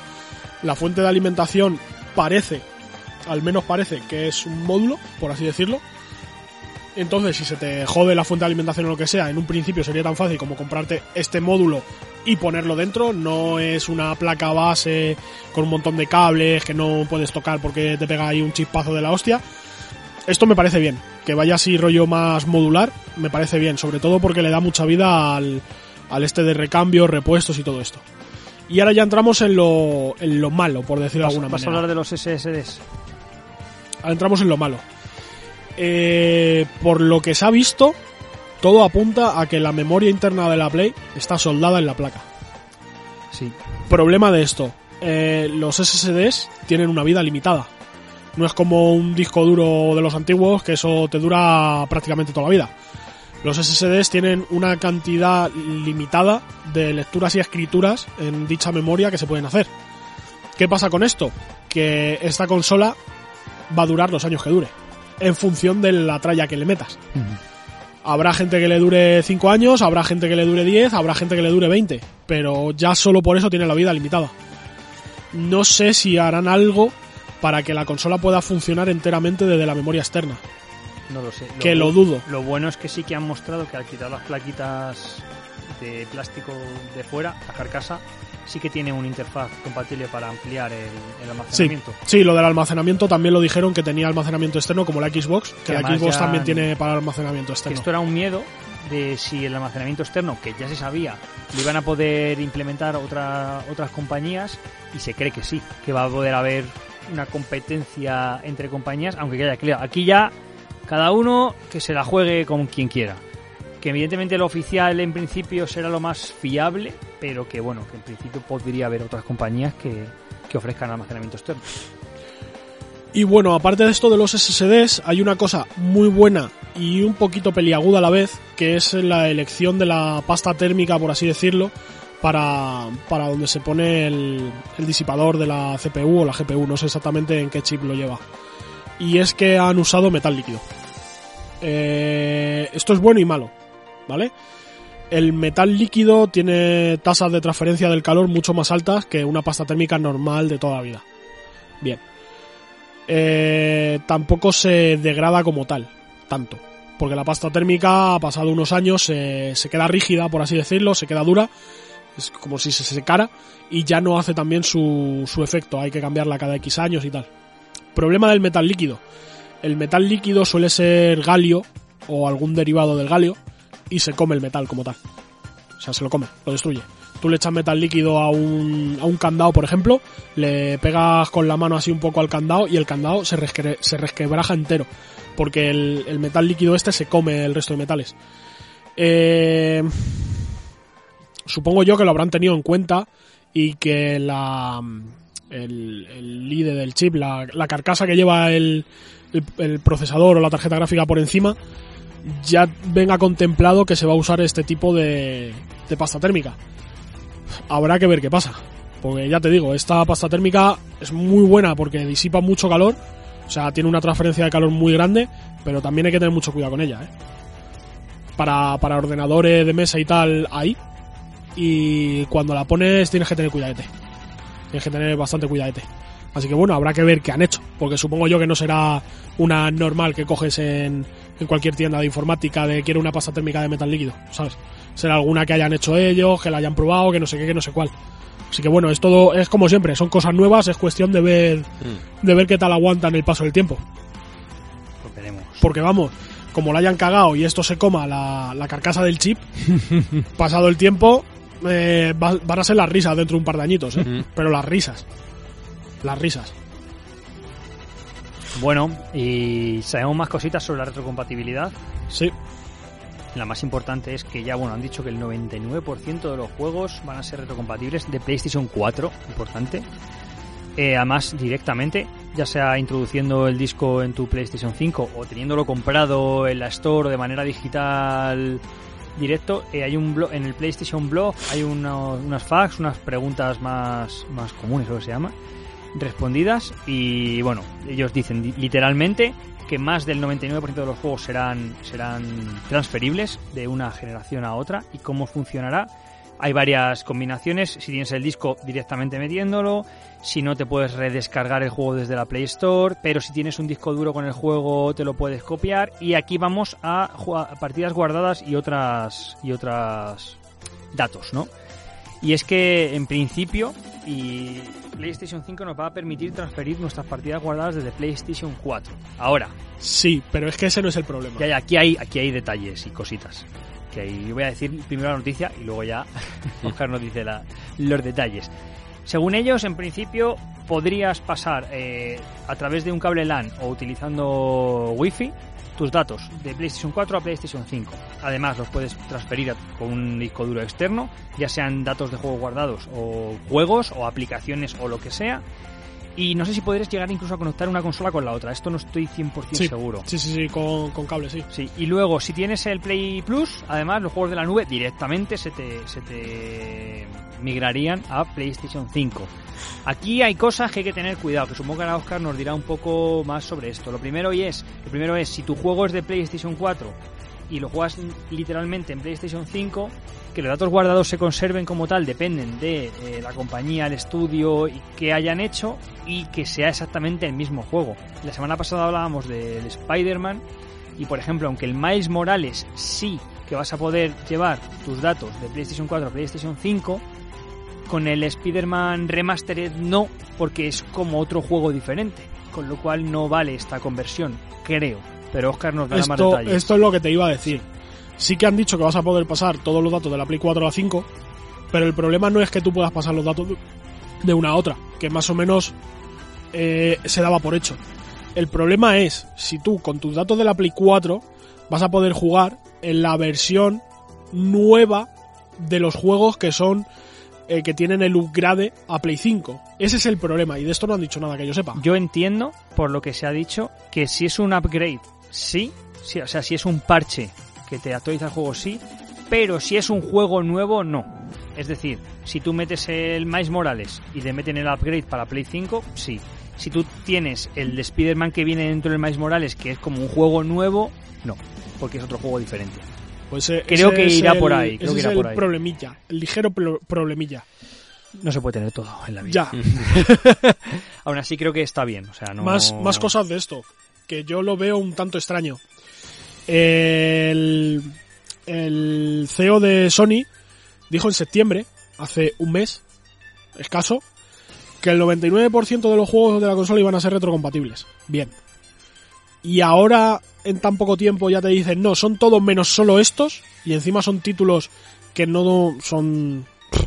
Son títulos de mierda. O sea, a ver, con perdón, pero son títulos Tío, que- no vas a poder jugar al Just Deal With It, tío. Mal. Son, Fatal, son, juegos, Sony. son juegos que no tienen mucho renombre dentro de la plataforma. Eh, a mí esto me huele raro. Me huele raro en el sentido de... En menos de un mes ya sabes cuáles son, ¿por qué no antes? ¿Por qué no lo has dicho antes? Ahora de repente son solo estos. Y hay una letra pequeña. Y la letra pequeña es que todos los juegos de Play 4 pueden mostrar errores o comportamientos inesperados al jugarlos en Play 5. A mí esto me suena raro. me suena raro.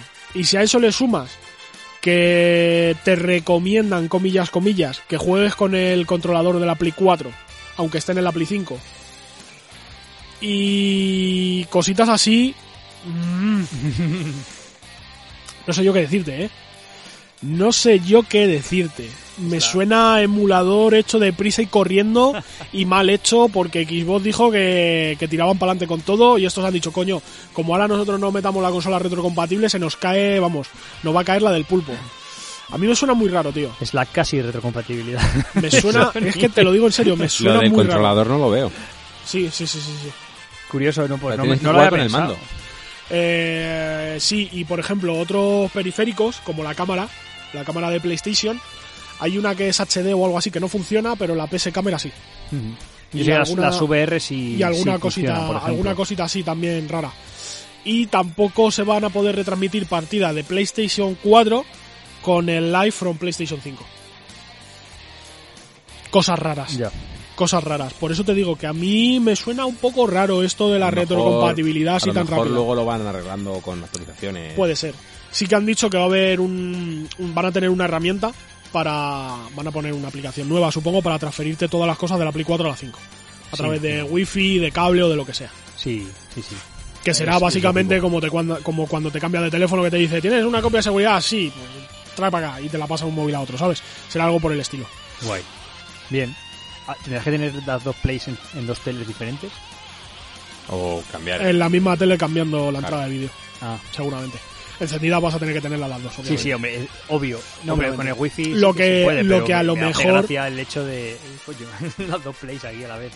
A lo mejor le meten algo para que directamente en la Play 5 te lo haga todo si la tienes conectada por cable, ¿sabes? Ujú. Que simplemente tengas que tener la otra encendida, pero aún así luego para Bueno, apagarla por, y tal. por, por wifi han dicho que se podía copiar. Sí. Otra cosa es que estés 10 días allí copiando datos, pero... ¿sabes? Pero bueno. Ah, eso no pasa nada, eso cable de 20 metros como el que tengo yo en casa, cuando hay que bajarse algún juego, al router directo y carretera, tío. Yo ya no me complico. Y bueno, es como todo. Eh, sobre el papel pinta todo muy bien, luego habrá que verlo en la realidad a ver cómo sale esto. Nosotros lo, lo, lo mostraremos al mundo. Bueno, Iván, que te nos duermes. A ver, los juegos de la semana. Venga, vamos allá. Voy Yo a los cuento rápido, a- que él ni los tiene abiertos. Está ahí que no se entera. No, estaba escuchando, tío. Vosotros sois los que manejáis de esto. Yo soy un neófito. Que no. Venga, va, rápido. Martes 13 de octubre, G.I. Joe Operation Blackout. Este juego que todos esperábamos y que yo ni siquiera sabía que salía. Hasta ahora mismo sale este martes. Tío, yo estoy esperando la película todavía. Joder. También tenemos Remodeled Broken Porcelain, una aventurita de terror y survival. Y Torchlight 3. O Torchlight 3. Ujú, Eso es, un Ese lo, ARPG. estuvieron, lo estuvieron regalando ayer en la, en la conferencia de Razer. Estuvieron regalando case del juego este. Luego el jueves tenemos este juego raro que salió, que todos nos reímos un montón de él, Cloudpunk. Oye, y el Age of Empires 3 Definitive Edition, ¿qué pasa? Esto ya... Tío, esto ya- Otro más. Es que ya... ya- vamos, es de coña. Otro re, re, re. Sí, sí. El caso, Cloudpunk. Este juego de navecitas en un universo steampunk que pilló la el tren este, ¿no? Se subió Mm. al vagón del Cyberpunk y además lo anunciaron cuando estaba todo el hype con You Are Breathtaking. Bueno, pues sale este, Mm. este jueves, 15 de octubre. Y tenemos también Space Crew, un juego de simulación y supervivencia con elementos de estrategia. Spelunky 2, que dicen que es un juegazo de la leche, sale para PlayStation 4. El, también el, el, ahí que no sale, el jueves. Y ya el, bueno, Tennis World Tour 2, ¿vale? y ya el viernes tenemos Nine Monkeys of Shaolin, que es un beaten up que nos transporta a la China feudal. Y por otro lado tenemos, eh, sale el Mario Kart este de... Estaba flipando porque lo acabo de ver. Sí, de los coches en casa, 110 pavazos. y el NHL 21, el- la franquicia de hockey de Electronic Arts. Así un poco, hay más juegos, pero bueno, estos son los, Mm. los más importantes. Y ahora sí, vamos con lo que Iván nos ha preparado esta semana. Pues, recomendación de la semana, los chicos, bueno, el chico realmente, de leyendas y videojuegos, bueno, son varios. El, o sea, lo- la mayoría de los vídeos donde sale él, o sea, físicamente, es él, pero luego hay otros vídeos que habla otra persona. Sé que hay unos vídeos en los que participa el de la poción roja, que le echa un cable de vez en cuando, que tiene otro canal. Mm. Y luego ya yo entiendo que él se montará los vídeos y demás, pero es verdad que los youtubers cuando ya empiezan a ser a ser grandes, grandes, grandes, no todos, pero a muchos sí, ya editor, contratan gente para que les edite los vídeos y haga todo el, el trabajo sucio. Mm. bueno, eh, Aitor es Eric, Eric, de Leyendas y Videojuegos, está haciendo una pequeña serie de vídeos sobre Pokémon donde analiza toda la saga y a un nivel de ventas, no tanto de, de pues que le pareció mejor o peor o tal. Pone un poquito las novedades sobre la mesa de cada juego y las ventas. Y es acojonante, acojonante cómo los números de casi todas las ediciones se van repitiendo, como una fórmula tan establecida que a nivel de crítica siempre ha sido eh, achacable el es muy formulaico, eh, todos son iguales, cada dos años estamos haciendo la misma review, pero que siempre le dan una nota muy parecidas y que el mínimo de ventas son 8 millones por juego. O sea, qué barbaridad. Y de hecho creo que el juego más vendido hasta ahora es el, el Espada y Escudo, creo, que es el más vendido de, no lo sé, tócate los cojones, pero creo que eran 19 millones. Espérate, voy a buscarlo. tócate los huevos. Es que no ha llegado todavía. Ha sacado Ya, dos partes. Va por, eh, va por la tercera generación, Sí. creo, ¿no? No, Sí, sí, eh, sí. llega ahora a 3DS, que sería la XY, que es, la siguiente, que es el siguiente vídeo. Espada y escudo, millones. Ya, te lo busco yo, Vale. tú sigue si quieres hablando de Eric.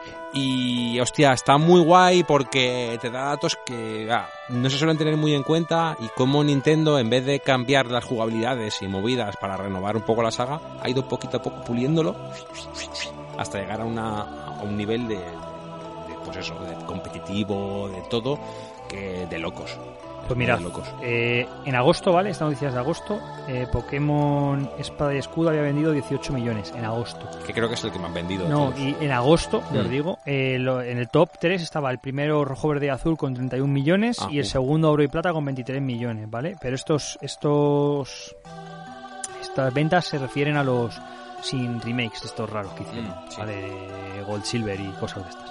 O sea, lo que es el juego que salió en su Sí. momento. Y en agosto Pokémon Espada y Escudo iban por tercera posición, pero bueno, que igual ha, ha cambiado la cosa a día de hoy. No sé, muy, muy bestia. Mola mucho. Echarles un ojito porque... Sí, además de Eric mola, mola bastante. Sí. Mm. Yo sé que a Viento Blanco le gusta mucho. Bueno, vamos con lo, la noticia todo no, yo no he visto esta semana. No, sé si No nos ha encontrado no nos ha encontrado, así que vamos con los comentarios. Esta semana ha sido un poco rara porque hay comentarios de hace dos podcasts y de hace uno, entonces voy a intentar recuperar todo, ¿vale? Rubén nos comentaba hace dos semanas que, que venía con retraso, no te preocupes que lo leemos todo. Que gracias a mí por reservarle la Xbox Series X, que se nos quedaba sin ella, Rubén. Y al fin y al cabo, Rubén va a ser la persona que a este podcast traiga las primeras impresiones de la consola, Sí. con lo cual era importante que la tuviese. Así que nada, dice que la compra de Bethesda por parte de Microsoft fue una sacada de, de nepe enorme y que las, las exclusivas de Xbox van a empezar a ser muy, muy grandes, aunque los haters dirán que sus juegos no son tan buenos. Sí, la ¿Cuánto movida- odio tienes, Rubén, en tu interior? La movida es que Xbox haga buenas IPs nuevas. Yo creo que ya ha yo sacado Yo creo que alguna. ya ¿eh? van... Ya están No, muy encauzados, nuevas. Ya Medi- buenas. Medium ya tiene Medium, una pinta sí. de la hostia. Eh, La del bichito este también me ¿Cuál moló es? ¿El bastante. Snack no sé qué? me acuerdo pero cómo se llamaba, pero vamos. Stackbox. Vi también, y luego la de Skyrim 2, que ahora va a ser otra vez Skyrim, también Sí. pintaza, ¿eh? La de Obsidian. El Sea of Thieves, que lo sacaron hace ya un añito por ahí. O, o tres, Oscar. O, ya. bueno, el un tiempo, el añito pasa largo. muy rápido. Eh, la gente sigue jugando un montonazo, ¿eh? Sí, un Sea of Thieves montonazo. Mola, mola mucho. un montonazo, tío. Yo veo vídeos de vez en cuando. y Sí, está, está divertido. divertido. Y nada, nos dice, postdata, el Mafia, juegazo. Luego Goncho, también hace dos semanas, aunque ha vuelto a comentar esta semana, así me gusta Goncho. Dice que se ha quedado preocupado con el se quedó preocupado con el movimiento de Microsoft, pero hay que tener cuidado porque ahora pueden tener un poder de decisión o más poder encima de la mesa. Precisamente, que echen a Todd Howard, por favor. Dice que ahora es todo bonito, pero que quién nos dice que una vez que tengan la mayor por- el mayor porcentaje acaparado no suban el precio de Game Pass a 40 euros al mes o cosas así, o que los juegos que salgan necesites pagar el Game Pass y luego comprarlo a mayores si quieres de salida, como hizo Disney con la peli de Mulan. Y además, si Sony para contraatacar decide comprar Ubisoft o CD Projekt, todo dependerá de la codicia empresarial de sus mentes pensantes. En definitiva, cuanto mayor es una empresa, menos poder tienen los usuarios. A ver, yo aquí diría que Sony no tiene el poder adquisitivo para comprar esas, No. esas compañías o no están interesados porque al final Sony... O pueden llegar a un trato con From Yo, Software, yo, por ma- ejemplo. yo más te diría la división de videojuegos de Sony. Eso, porque Sony tiene muchísimas Sony, sí, cosas. Pero que luego la división de videojuegos es una porra muy tocha de Sony, pero no es como. No le prestan tanta atención como Microsoft a Xbox. Y luego, en cuanto a lo de que Microsoft tenga. Bueno, hay que quedan muchas compañías, ¿eh? Que es eso: Activision, Electronic Arts, Microsoft, Blizzard, eh, Square Enix, Software. From Software, más grandes, más Square pequeñas, mm. Nintendo. O sea, tenemos compañías que más grandes o más pequeñas siguen ahí, siguen teniendo un peso en los videojuegos, CD Projekt Red. Entonces, bueno, que sí que está comprando un montón de estudios, pero que yo creo que es pronto para que cunda el pánico. A mí me pareció un movimiento feo, aunque lógico, el, el tirar de billetera y no de ideas para sacar adelante cosas, ¿vale? Es mi opinión personal, que todo el mundo no tiene por qué tenerlo. Sería más bonito que Microsoft por sí mismos hubiesen, con sus estudios, sacado una idea de un juego que fuese la leche y lo Hmm. hubiesen reventado, en lugar de coger los billetes y empezar a comprar estudios a, a muerte a ver quién tiene más, más poder. Sí, pero es bueno. que lo de, lo de comprar estudios, tío, más que por los juegos y las IP, yo creo que es por la gente. O sea, ten en cuenta que no es lo mismo que tú ahora te intentes montar un estudio, busques gente, busques directivo, busques esto, busques lo otro, porque la, la gente importante, la gran mayoría ya está en algún sitio. Entonces, yo creo que les sale mejor cogéis, sacar billetera y decir, vale, todo para nosotros y seguir haciendo lo que estabais haciendo y nosotros vamos viendo, que el hecho de decir, bueno, pues ahora vamos a montar un estudio en el pueblo de fulanito y hay que contratar a uno de estos, a otro de no sé qué, en 20 tíos para que trabajen en esto, otros 40 para esto. Muy difícil montarse un estudio así de primeras, tío. Muy difícil. Aparte de que vale mucha pasta. Que obviamente no vale tanta pasta como comprar veces de la entera, pues sí. Pero yo qué sé, tío, yo lo veo muy bien, ¿eh? Por lo menos con Bethesda lo veo muy bien. Y es lo mismo que hizo, por ejemplo, Activision con Blizzard. Y ese no lo vi nada bien, porque todos sabemos de qué pie coge Activision. Y bueno, eh, yo creo que eh, Microsoft está haciendo como si fuera un publisher, pero en vez de ser publisher por contrato, es publisher por dueño. O sea, se compra el estudio y a tomar por culo. No se, no se complican la vida con, con otras tonterías. Y yo lo veo bien. Yo por lo menos de momento lo veo bien. Y bueno, ya engancho con el comentario de Goncho de esta semana en el que nos dice que no sabía lo de la subida de las ventas de Xbox One por eso de los nombres y que sí, la gente es gilipollas y nos extinguiremos de estupidez. y nada, ya nos dice que ya puede ponerse las pilas Sony inventando algo que compita con el Game Pass porque Microsoft le puede comer la tostada. Sí, la verdad que sí, ese PS Now tiene que subir. Tienen que meterle mucha caña, sí. Si no, mierda. Y que ya han hablado de retrocompatibilidad de PS5 y pinta muy bien, es un paso, lo que acabamos de comentar en detalle. Y un abrazo. Sigue si quieres, Iván. Eh, Sargoncillo, bueno, se disculpa por haber estado desaparecido, pero tiene problemas de ascenso laboral. Que Pues felicidades. enhorabuena, Sí. entiendo, ¿no? Espero. enhorabuena preventiva. Por si acaso. Y bueno, que le está gustando mucho el Mario All Stars. Ya se pasó Mario Sunshine con, con todos los problemones de cámara y de mecánica que mencionáis. El Mario Sunshine de cámara creo que no tiene tantos problemas. Más que de mecánica tampoco. O sea, todo funciona muy bien en Sunshine. Lo que pasa es que no tiene el encanto del 64. Creo que es, creo que es a lo que se refiere un poco. El Mario Galaxy o tienes la, o tienes la toallita limpiadora de pantalla a mano o le, dej- o le vas a dejar todos los dedazos a la Switch porque jugarlo en modo portátil no lo veo viable. Sí, con los... En, en modo portátil con, la, con los Joy-Con. O sea, poner la, poner la pantallita de la Switch así apoyada y adelante, ¿no? Esto tiene Sí, más pero lee, lo que te pone ahora. Sí, que bien, hay, hay más. Ya Hay- que los trozos hay de estrella se recogen parte. tocando la pantalla, sí, pero también los puedes recoger con el puntero del Joy-Con. Hasta donde he visto yo en vídeos. Eh, si juegas, sí, si juegas en portátil, no.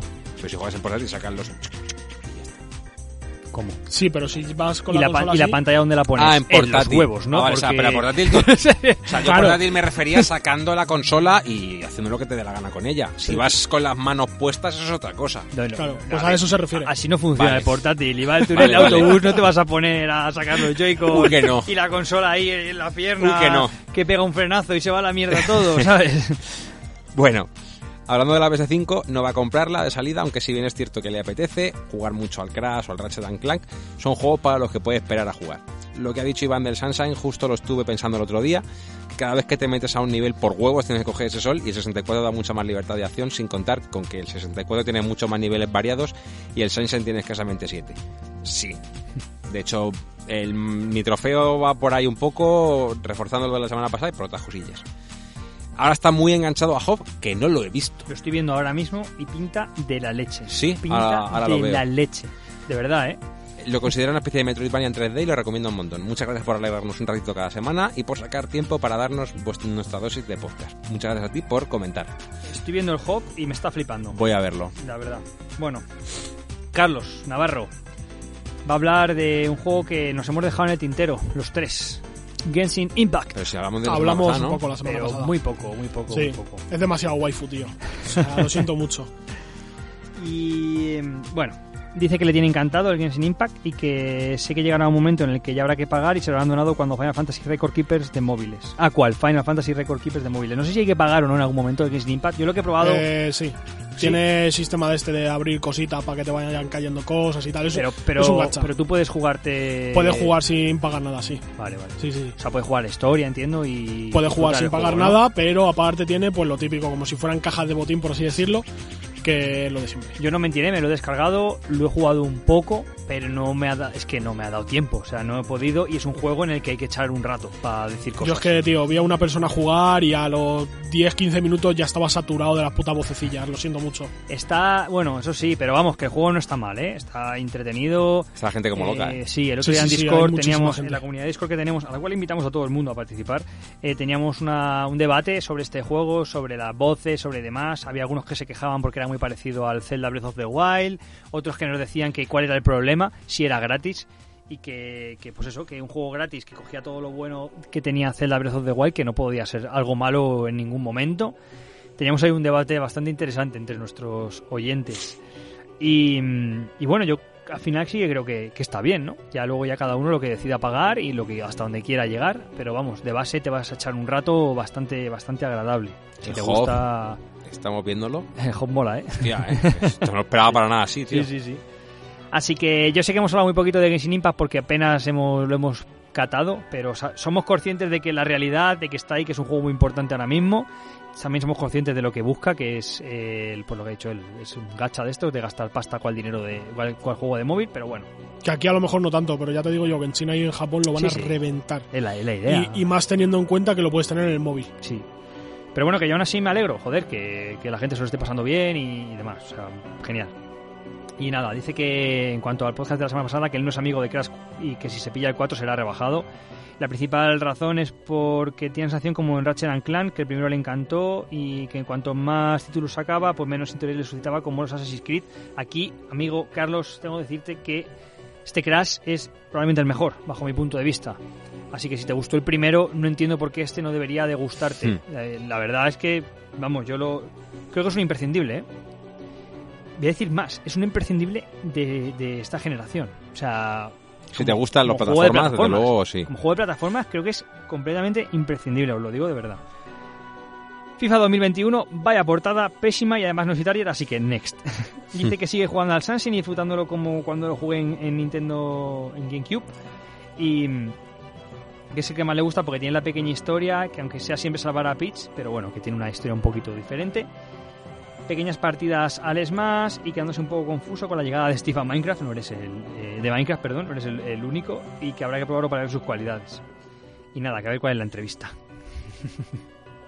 Estamos aquí. Mira, mira, mira. Hostia. No sé qué le pasa a Que Iván, revienta a los enemigos, tío, el del Hoff. que no hace ni caso y está Iván súper disperso. No, no, no, no. Vamos a regañarle. De hecho, le iba, iba a comentarle a, a Chargoncillo que más que un Metroidvania, Parece un Zelda. parece un Zeldavania Sí, más que un Metroidvania. O sea, es verdad que tiene fragmentos que son un poquito más más de rollo plataforma. plataformero, pero la vista isométrica desde arriba, cortando hierba con una espada, eh, con enemigos por alrededor del mapa, es más, es más tirando como- a Zelda. Es como un Zelda con plataformas. Sí, sí, sí. Y está muy chulo. Es un Zelda antiguo con plataformeo. Y, hostia, ¿qué pinta tiene esto? ¿Para qué está? Para O sea, Steam. eh, para Steam. Sí, O sea, que no es de... creo que no es consola, creo. Pues esto es de 2017. No estoy 100% seguro, ¿eh? pero creo que... no. PS4 y PC, creo. Ah, vale. Uh, esto tiene pinta de molar mucho, ¿eh? Pues te estaban parando Ah, porque para, estaba para- flipando. no, no, está para todo. Nintendo ¿Está Switch, todo? PlayStation 4 y Microsoft Windows, sí. Uh, está para Switch, colega. Ya te han jodido el planning de Me cosas cago que en mi... Voy a mirar el precio. Pero Iván va a jugar al Ghost of Tsushima. O sea, que no os preocupéis que no puede jugar ya verás, Hop. ya verás. Oh, Switch. Para Voy a domesticar al mirar, perro. voy a mirar a, voy a mirar a ver Bueno, déjate cuesta. ahora de leche. Vamos a lo que tenemos 20 que pavos. No, perdón, 14. Ha caído, luego me lo compro. Bueno, Iván, acaba con viento blanco. Acabo venga. con viento blanco. No a literalmente. Hemos visto Genshin Impact, lo que le hemos dicho a nuestro compañero Carlos Navarro. Es el juego que era copia de Breath of the Wild, estética anime para todas las plataformas, gratuito. Lo he estado jugando un poco, no es para volverse loco, pero está bastante bien hecho. En Play 4 sigue avanzando con The Last of Us, que le parece muy chulo para la época en la que salió, aunque me noto súper torpe con los controles de la consola. Tengo ganas de saber a quién entrevistáis. Cuando traigáis a Eric de Leyendas y Videojuegos, avisadme y os hago una visita a estas tormentas casuales. un abrazo. Ojalá, ojalá. Hay varios pruebas con Eric, ¿vale? Con, con que viniese al podcast. La primera es, que Barcelona, ¿no? vive en Barcelona. Sí, Pero no solo eso, sino que no creo que, que no caso. el alcance como para, para, para, para, para que accediese. Pero bueno, ya veréis la entrevista, yo creo que os va a gustar. Eh, si los conocéis, genial. Y si no los conocéis, pues creo que es un motivo para, para conocerlos porque son gente de puta madre. O sea que Mm. ya lo veréis. Pues vamos con el final del podcast, chavales. Sí, vamos con la- el preguntorio Ah, para no, nuestros oyentes. Nos, queda, nos, quedan una, nos quedan un par de cosas, una Sí. sorpresa. Eh, el otro día hablando con amigos, eh, ya estamos llegando a, bueno, ya hemos pasado la mitad del año y más que pasada, de hecho, y estamos ya llegando al final, quedan dos meses escasos de este año de mierda, pero ha sido creo que un año guay para los videojuegos, dentro de lo que cabe, ¿no? Tenido- ha habido cosas muy chulas y ha habido, yo creo que todos hemos tenido algún momento muy, muy guay este año jugando videojuegos y justo lo sacábamos a la palestra. ¿Con qué momento nos quedamos de este año Ah, en los videojuegos? O sea, dentro que todo el año está siendo una puta basura, yo creo que para los videojuegos ha habido momentos guays y es como, hostia, es que, es que ha habido momentos muy chulos. Y haciendo retrospectiva me he encontrado con unos pocos y no he sabido decidirme hasta hace bien poco. Ayer por la noche dije, es este, este es el momento. Tiene que ser, es que hay una cosa que no me quedó clara, ¿tiene que ser específicamente, específicamente jugando a una escena de un videojuego o es algo más amplio? Puede ser amplio. Yo me he ido a una escena. Es Vale. algo que he dicho, madre mía, que a mí se me pusieron los pelos de punta y dije, uff, cuidado. Esto Yo es que tengo más que una escena, un momento. Oscar está ahí con el morro arrugado. O sea, Yo estoy pensando, estoy pensando, porque. Yo qué sé, tío. aún queda de. O sea, quiero decir, queda Cyberpunk.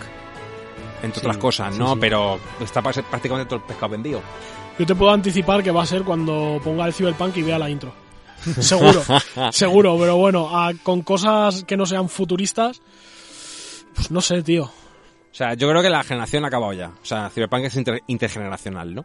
Sí. Más o menos, sí. Entonces, Bueno, ya, ya- este ya- año, ya esta está- generación. Ya estamos en intergeneracionales. Claro, Crash ya es intergeneracional. claro, básicamente. Entonces, ¿qué momento? El mío ya lo digo, eh, el Airbuster de Final Fantasy VII. La banda sonora. O sea, Yo estaba en ellos. el de hecho, joder, echando la vista atrás, porque me he puesto, me puse el vídeo de El Munkala otra vez, analizando ese tema, y me lo puse solo por ponérmelo, que hacía un mollón que no lo ponía. Y se me ponen los pelos de punta todavía cada vez que lo escucho. Y cuando sale Zack, cuando sale Zack, yo dije, wow, cuidado. Y está en mi top de momentos de los videojuegos, ¿eh? o sea, no, est- no estoy exagerando nada. Yo tengo un momento, también relacionado con Final Fantasy VII, pero no es ese. Eh, tengo varios, ¿vale? Eh, voy a decir dos, porque no sería justo Mm. y demás. Uno es el día que me llegó Final Fantasy VII Remake a casa. El momento en el que me llegó. Porque estábamos en el momento más oscuro y aciago del confinamiento, de no poder salir a la calle, de todo se va a la puta mierda, y Square decidió que iban a mandar antes los juegos a todo, aparte del mundo, y en España fuimos de los afortunados, y llegó mucho antes, pero, Dos semanas. pero o sea, esto es una cosa que en el momento, claro, estábamos en otras historias y no nos dimos cuenta, Mm. pero nos llegó el juego mucho antes de, y no unos días, no, mucho Semana antes de su lanzamiento, Sí. mucho, mucho un día antes. después de Resident Evil 3. Sí. Y me acuerdo que a la gente ya le estaba llegando, eh, le había llegado el miércoles o el jueves y yo estaba en plan de joder, que no me llega, que no me cago en Dios, llamando aquí a Seur, me cago en vuestra puta madre, juego. ya vemos, con las mierdas que teníamos encima, yo preocupado por él, por el Final Fantasy VII Remake. Pero ese momento en el que llamó el, el- al portero de mi casa y cogí el paquete y lo abrí, fue como... En ese momento fue, no, existe la mierda esta del coronavirus, tío. Fue un momento de decir, Buah. y no puse el juego ni nada, fue coger y abrir el paquetito, ver el póster, ver la, la caja metálica, eh, abrirlo, montar la figurilla, todo eso fue una de, Buah, chaval, llevo esperando esto. O sea, este es el momento por el que me compré la, este es el objeto por el que me compré la PlayStation 4 hace 4 o 5 años y al fin ha llegado en medio de una pandemia mucho antes de lo que lo esperaba y, y fue ese ha sido el momento para mí de los videojuegos Mm. para mí luego ya otro momento importante fue la primera vez que pude volver a quedar con gente para, para jugar que creo que El fue Fighter Z, sí, estuve yo ahí. y el Resident Evil 3 fue no Resident Evil 3 y Fighter Z, sí. Sí, sí, Sí, sí. sí. más como algo, pues eso, no es en sí una escena, sino es más el, el, pues el ambiente, ¿no? Así que ese es mi, mi momento de este año, que ya os digo, no es una escena en concreto. Pensé en la del Airbuster, pero dije no. Para mí fue mucho más, más emotivo el momento de recibir el puto juego dos semanas antes. A mí me pilló entrenando, tío, y dejé de entrenar. Y lo metí en la consola, ¿Acaso? dije, a la mierda. Sí, sí, totalmente. De hecho, estaba llevaba 20 minutos en, eh, tal y sonó el timbre y yo, ¿qué coño? Y me llega el, tío de ayer que me regaló el, el anterior día, el, o sea, que me regaló, que me trajo el anterior día, el Resident Evil 3. Y yo, toma, y me, me trajo dos paquetes, porque Ah, el de. Samu, que lo traía yo también, y digo, me ha llegado ya, ¿qué locura es esta? A tomar por culo, ni entrenar ni hostias. Me acuerdo que llegó y lo primero que hice fue poner la banda sonora que venía. Lo primero. venía con un CD con una banda sonora, mini banda sonora, y pum. Lo primero que hice fue poner la banda sonora mientras que veía toda, toda la Mm. mierda de, del juego. Oja, ¿se te ocurre algo o no? Igual para ti no ha habido un momento que digas, es que este año pues tampoco... No sé, ha habido varios del Dead Stranding que me han gustado, pero bueno, tampoco, no sé. No sé, tío, es que ahora estoy pensando así y tampoco... Bueno, no pasa nada. No ha habido nada que me haya enganchado ahí como un enfermo de estar jugando todo el día y todo el día y todo el día. Este año. A ver, otro momento guay yo creo que fue cuando vimos ese mega teaser trailer de Ghost of Tsushima. Hostias, También sí. estaba muy chulo. Estuvo muy guay, ¿eh? Estuvo muy guay. Muy, muy guay. De hecho, no lo logré. Dijimos, ¿qué está, ¿qué está pasando? ¿Esto qué es? Tú le has dado fuerte al Tsushima, Sí, ¿eh? sí, sí, sí. Sí. Pero me lo interrumpieron las vacaciones y ya no lo he vuelto a enganchar, tío. Mm. O sea, es que es una puta mierda, me cago en Dios. Me tenía que haber llevado la Play de vacaciones. Bueno, radioyentes, ¿cuál ha sido vuestro momento del año? Vamos a decir desde octubre del año pasado a este octubre, para que Hmm, sea justo. Para que sea un año justo, sí. Además ahí tenéis más cosas, hay más Death Stranding, Pokémon y cosas. y a ver qué, qué nos contáis. Vamos Tengo con... mini preguntorium para vosotros. Ah, guay, guay, Ojo. guay. Mini, mini. Bien, bien, bien. ¿Qué opináis de lo que han hecho los Game Awards con el GOTI? Ah, Lo de los Que que- ahora, ahora resulta que puede ser GOTI cualquier juego. Pues me parece... Esté sacado o no en el año. Me parece, eh, me parece comprensible, pero me parece mal. Me parece comprensible porque últimamente estamos viviendo una época en la que están renaciendo juegos como el Among Us que han salido hace dos años. Claro, ahora pegan el pelotazo y es como, ¿cómo no vas a premiar un juego así Claro. que lo está pegando tan fuerte aunque tenga dos años? Y dices, lo Sí, entiendo. pero es que el problema de eso es que lo está pegando porque lo juega la gente, Ya, no ya. porque sea buen juego. Claro, entonces... que es y- los GOTIs, que es un juego que sea bueno. Y a lo que voy es, ¿me parece bien? Pues yo creo que siguiendo la filosofía purista de lo que es la ceremonia, yo creo que no. Que ese juego tendría que haberle dado su premio en 2017 o 18 cuando saliese. Y si no se le dio, pues ya está.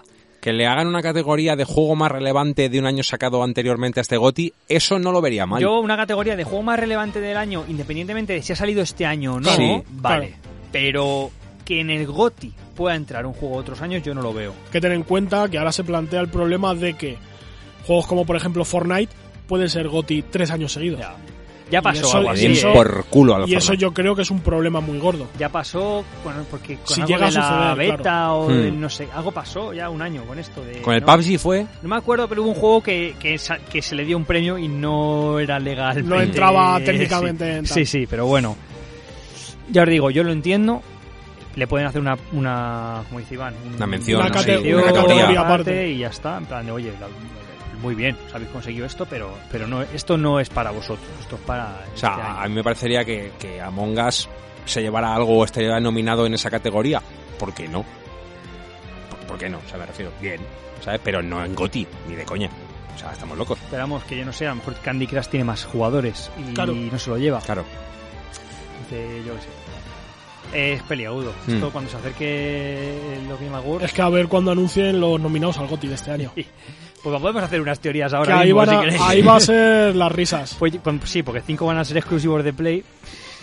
Yo, yo, a ver, yo sé que se lo va a llevar de Last of Us 2, creo que se lo va a llevar Se lo va a Last llevar. of Us. Y, Pero- puede, y puede que merecido, ¿eh? Yo, mi, mi competidor sigue siendo Final Fantasy VII, por todo lo que ha, para mí ha sido, pero vamos, entiendo que Last of Us 2, pues no sé hasta qué nivel está, está ahí. A mí me gustó mucho, más que el primero, pero... Yo es que me pongo a hacer un poco de retrospectiva y a lo mejor me estoy dejando algo muy gordo, pero es que yo digo, vale, Final Fantasy VII Remake, The Last of Us 2, Resident Evil 3 entiendo que entraría si entró el 2 el año pasado, Ghost of Tsushima, Animal Crossing no lo sé, No, ese se, se llevará el premio de familiar. seguro. Pokémon no lo sé, No creo. Pokémon. Jedi Fallen Order por meter algo de otra compañía, es que si no, ¿Dead No. Stranding entra? No, de este ya, ya no, no, ya entró no, el año pasado. el año pasado. Mm. Eh, ¿Qué tenemos ahí? Al Tenemos filo de la navaja entró además, ¿eh? ¿El Crash? el Crash, pero el Crash no creo, que- no creo que vaya a entrar. Pero que si ya metes un Crash es para hacer competencia entre, entre otros estudios que no pertenezcan a Sony, porque es que si no, te queda de los seis, te quedan cuatro o cinco de Sony. Y eso va a ser jodido. Es que claro, si ahora te entran, de esos son los de este año, pero si ahora te dejan poner de otros años, te van a meter ahí el Among Us, el Fall Guys, Claro. No, pero Fall Guys es de este año. ya, pero te lo van a meter ahí seguro igual. final- no, pero Fall Guys no creo porque son juegos enfocados a otro rollo. Sí. Igual- que Fortnite no ha estado nunca, no van a estar ahora.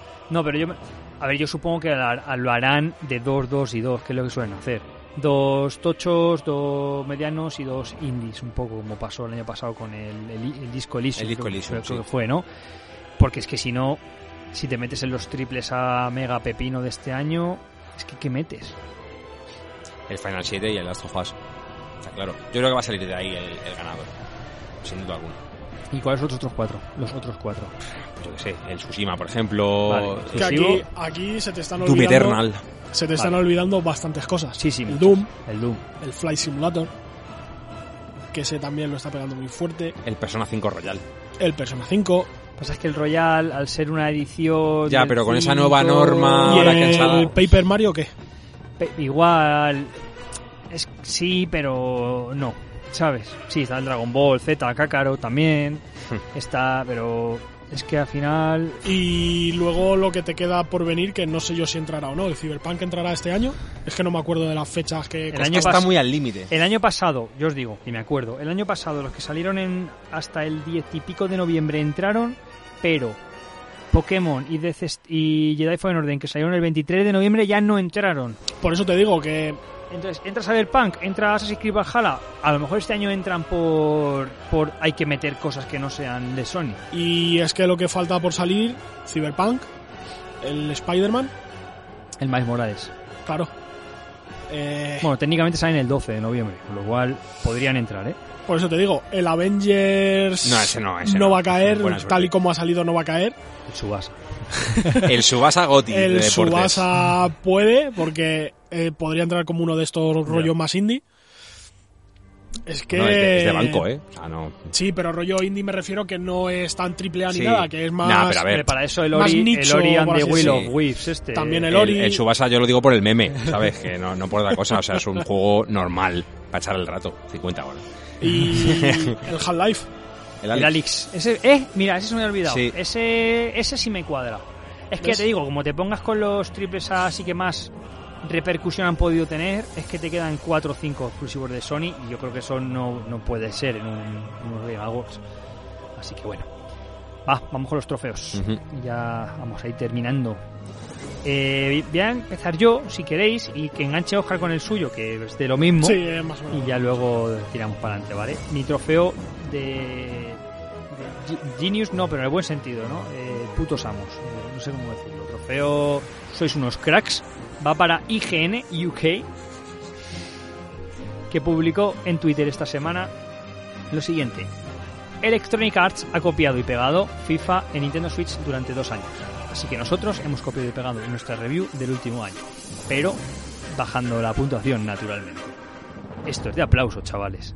O sea, que una página como IGN, que en teoría es objetiva, neutral y que no debería de meterse con las compañías, coja y diga que no va a hacer review del FIFA para Switch porque es un copia pegada del año pasado y que bueno, que dejan en la review del año pasado pero con menos puntuación para el FIFA 21 me parece muy grande. ¿eh? Son unos campeones. Me parece muy grande. Pero esto engancha con cosas que ha encontrado Peter por la red.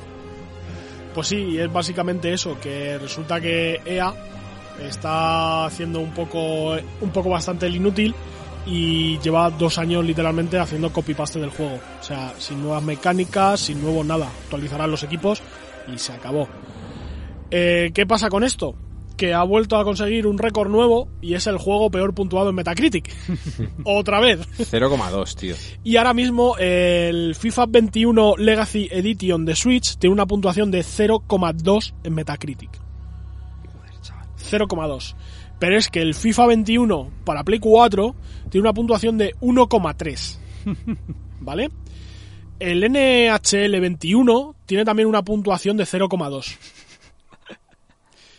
¿Vale? El... ¿Qué más tenemos por aquí? Sí, mira. El Madden NFL 21 para Xbox tiene una de 0,4 y para Play 4 tiene una de 0,2. Eh...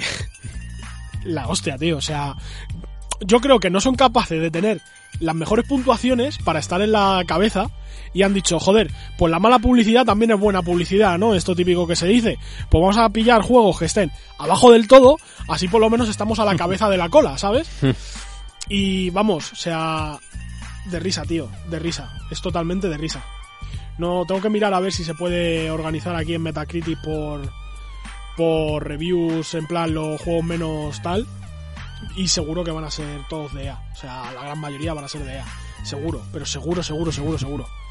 Porque vamos, llevan coronándose ya una temporada, ¿eh? Pero una temporada bastante larga. Nada, nada nuevo bajo nada, el sol. de nada nuevo, la verdad, nada nuevo bajo el sol. Pero es que, tío, me- todavía me hace gracia, macho. Bueno, vamos a, a seguir, Iván.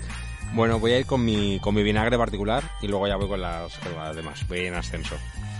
La gente es gilipollas. ¿Por qué digo esto? Bueno, esto viene a, como he adelantado un poco en, al principio del podcast, de que la gente tiene mucho tiempo libre y le gusta meterse a, a la gresca, porque a la gente le tiene que gustar, ¿no? Eso de discutir con gente que no conoces tiene que molarte de alguna manera, ponerte cachondo, hago de eso. Los trolls. Sí, tío, o sea, yo no lo entiendo. Bueno, eh, yo soy defensor de que seré consumidor de Sony y consumidor de Nintendo, porque es, es lo que soy, al fin y al cabo. Pero cuando las cosas lo hace bien otra empresa, como en este caso Microsoft, con el Game Pass, me parece muy bien, me parece perfecto. De hecho, hasta yo me planteo pillarme un Xbox S. Aquí es cuando llega la gente que, cito textualmente, hay que darle el carné de tonto a la gente que se compre una PlayStation 5. Eso me lo soltaron en la cara. Y yo así, con cara de... ¿Por qué? No, es que Sony vende humo y vende mediocridad. ¿Cómo, pue- ¿Cómo puedes decir que PlayStation 5 es una buena consola? Y yo estaba, te lo juro que estaba flipando. Y le dije, ¿te paga Xbox por echar mierdas para Sony? No, entonces... Me ha gustado eso de vende mediocridad. Es que se- la consola se raya si le pasas un destornillador encima. No me digas. Esto, esto es como los niños esos que se piensan que los protectores de pantalla del móvil, esos que sale a prueba de martillazos y cogen el móvil, le pegan un martillazo y revienta la pantalla, ¿no? Sí. Es de ese palo. Bien, bien. Si soy Sony le pones un embellecedor. Chico, sí. Te lo juro que yo estaba mirando la pantalla del ordenador con una cara de tonto. La culpa, la culpa es tuya por continuar esa conversación. No, yo dije, tienes tu opinión. ya está, y yo pasé porque era, era como hablar con una pared. Eh, el que, caso. que a la inversa también se da, ¿eh? No, no, sí, sí. Yo dije, mira, a mí la guerra de consola me parece una gilipollez porque aquí salíamos ganando todos. ¿No te quieres comprar una Play 5? No te la compres. Pero que vayas insultando a la gente que se la va a comprar porque yo me la voy a comprar, te lo digo ahora mismo, ¿sabes? Porque, diciendo textualmente, has visto que se araña la carcasita de dentro de la consola para sacar lo de... el, el- el- lo diré, el ventilador cuando no tenemos por qué sacarlo, me refiero. No sé. Yo cuando desmonto mis focos en mi sala y le paso el destornillador, las carcasas se me rayan y el foco vale 2.000 euros, me Pero es refiero. que eso te pasa con cualquier plástico. Efectivamente. Prácticamente. O sea, cualquier cosa que le pases un destornillador por encima la vas a rayar prácticamente. Igual que si se la pasas a un cristal. O sea, me parece ridículo. Mm. Pero bueno. Que este muchacho luego nos malaje, pero es como... Luego en Twitter ves cada cosa y es como, chicos, por favor, si os queréis comprar la Xbox, comprar la Xbox y no echéis mierda a la otra, a la otra compañía cuando dice, mira que Biff le ha tirado Xbox a, PlayStation. Pues yo qué sé, pues que Xbox se puede girar y PlayStation tienes que ponerla a esta, pues, pues chico, pues es lo que hay, no te la compres. Yo te he de decir que estéticamente me gusta más la Xbox. Después de ver las dos, me gusta más la Xbox. Me parece más mm, estéticamente neutral, por decirlo de alguna manera. Ahora bien, la Play 5, si luego le puedes cambiar las carcasas y salen carcasas guapas como la que os pasé el otro día del Spider-Man, O la del God of. War que salió Ojo, también. eh. Hostia. hostia, que mola un cacho. Pero bueno, es como todo, eh, son gustos, tío. Claro, sea, no sé. eh, a lo que iba es el and let live, como decía Tidus en el Final Fantasy X.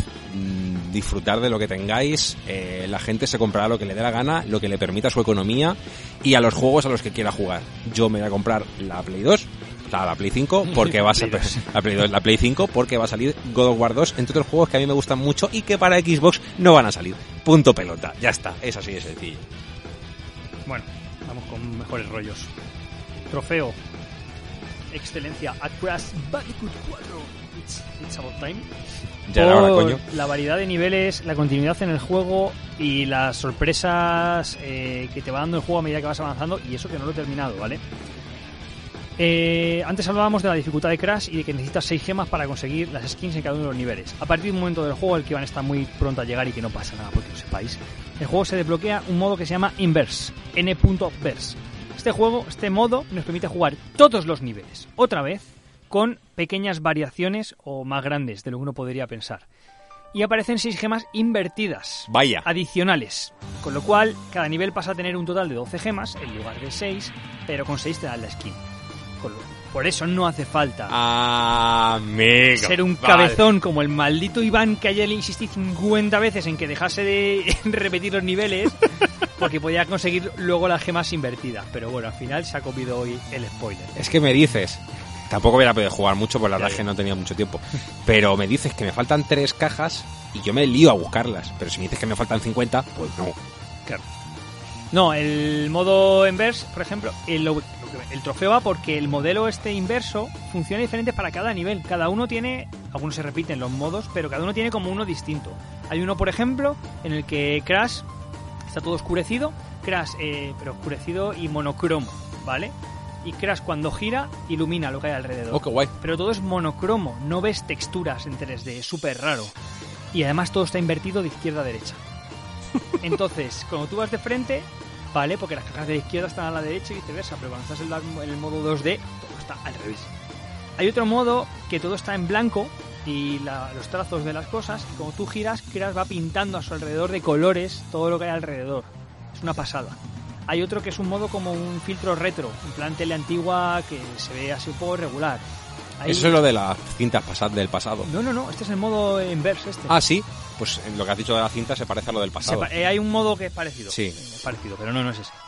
Eh, entonces, esto es como otra vez jugar los mismos niveles, pero con otro, Con otra movida. un giro ahí que ya le da otro rollo y sobre todo lo más importante, que te motiva a hacerlo porque por ver cómo es la mecánica nueva y además La skin.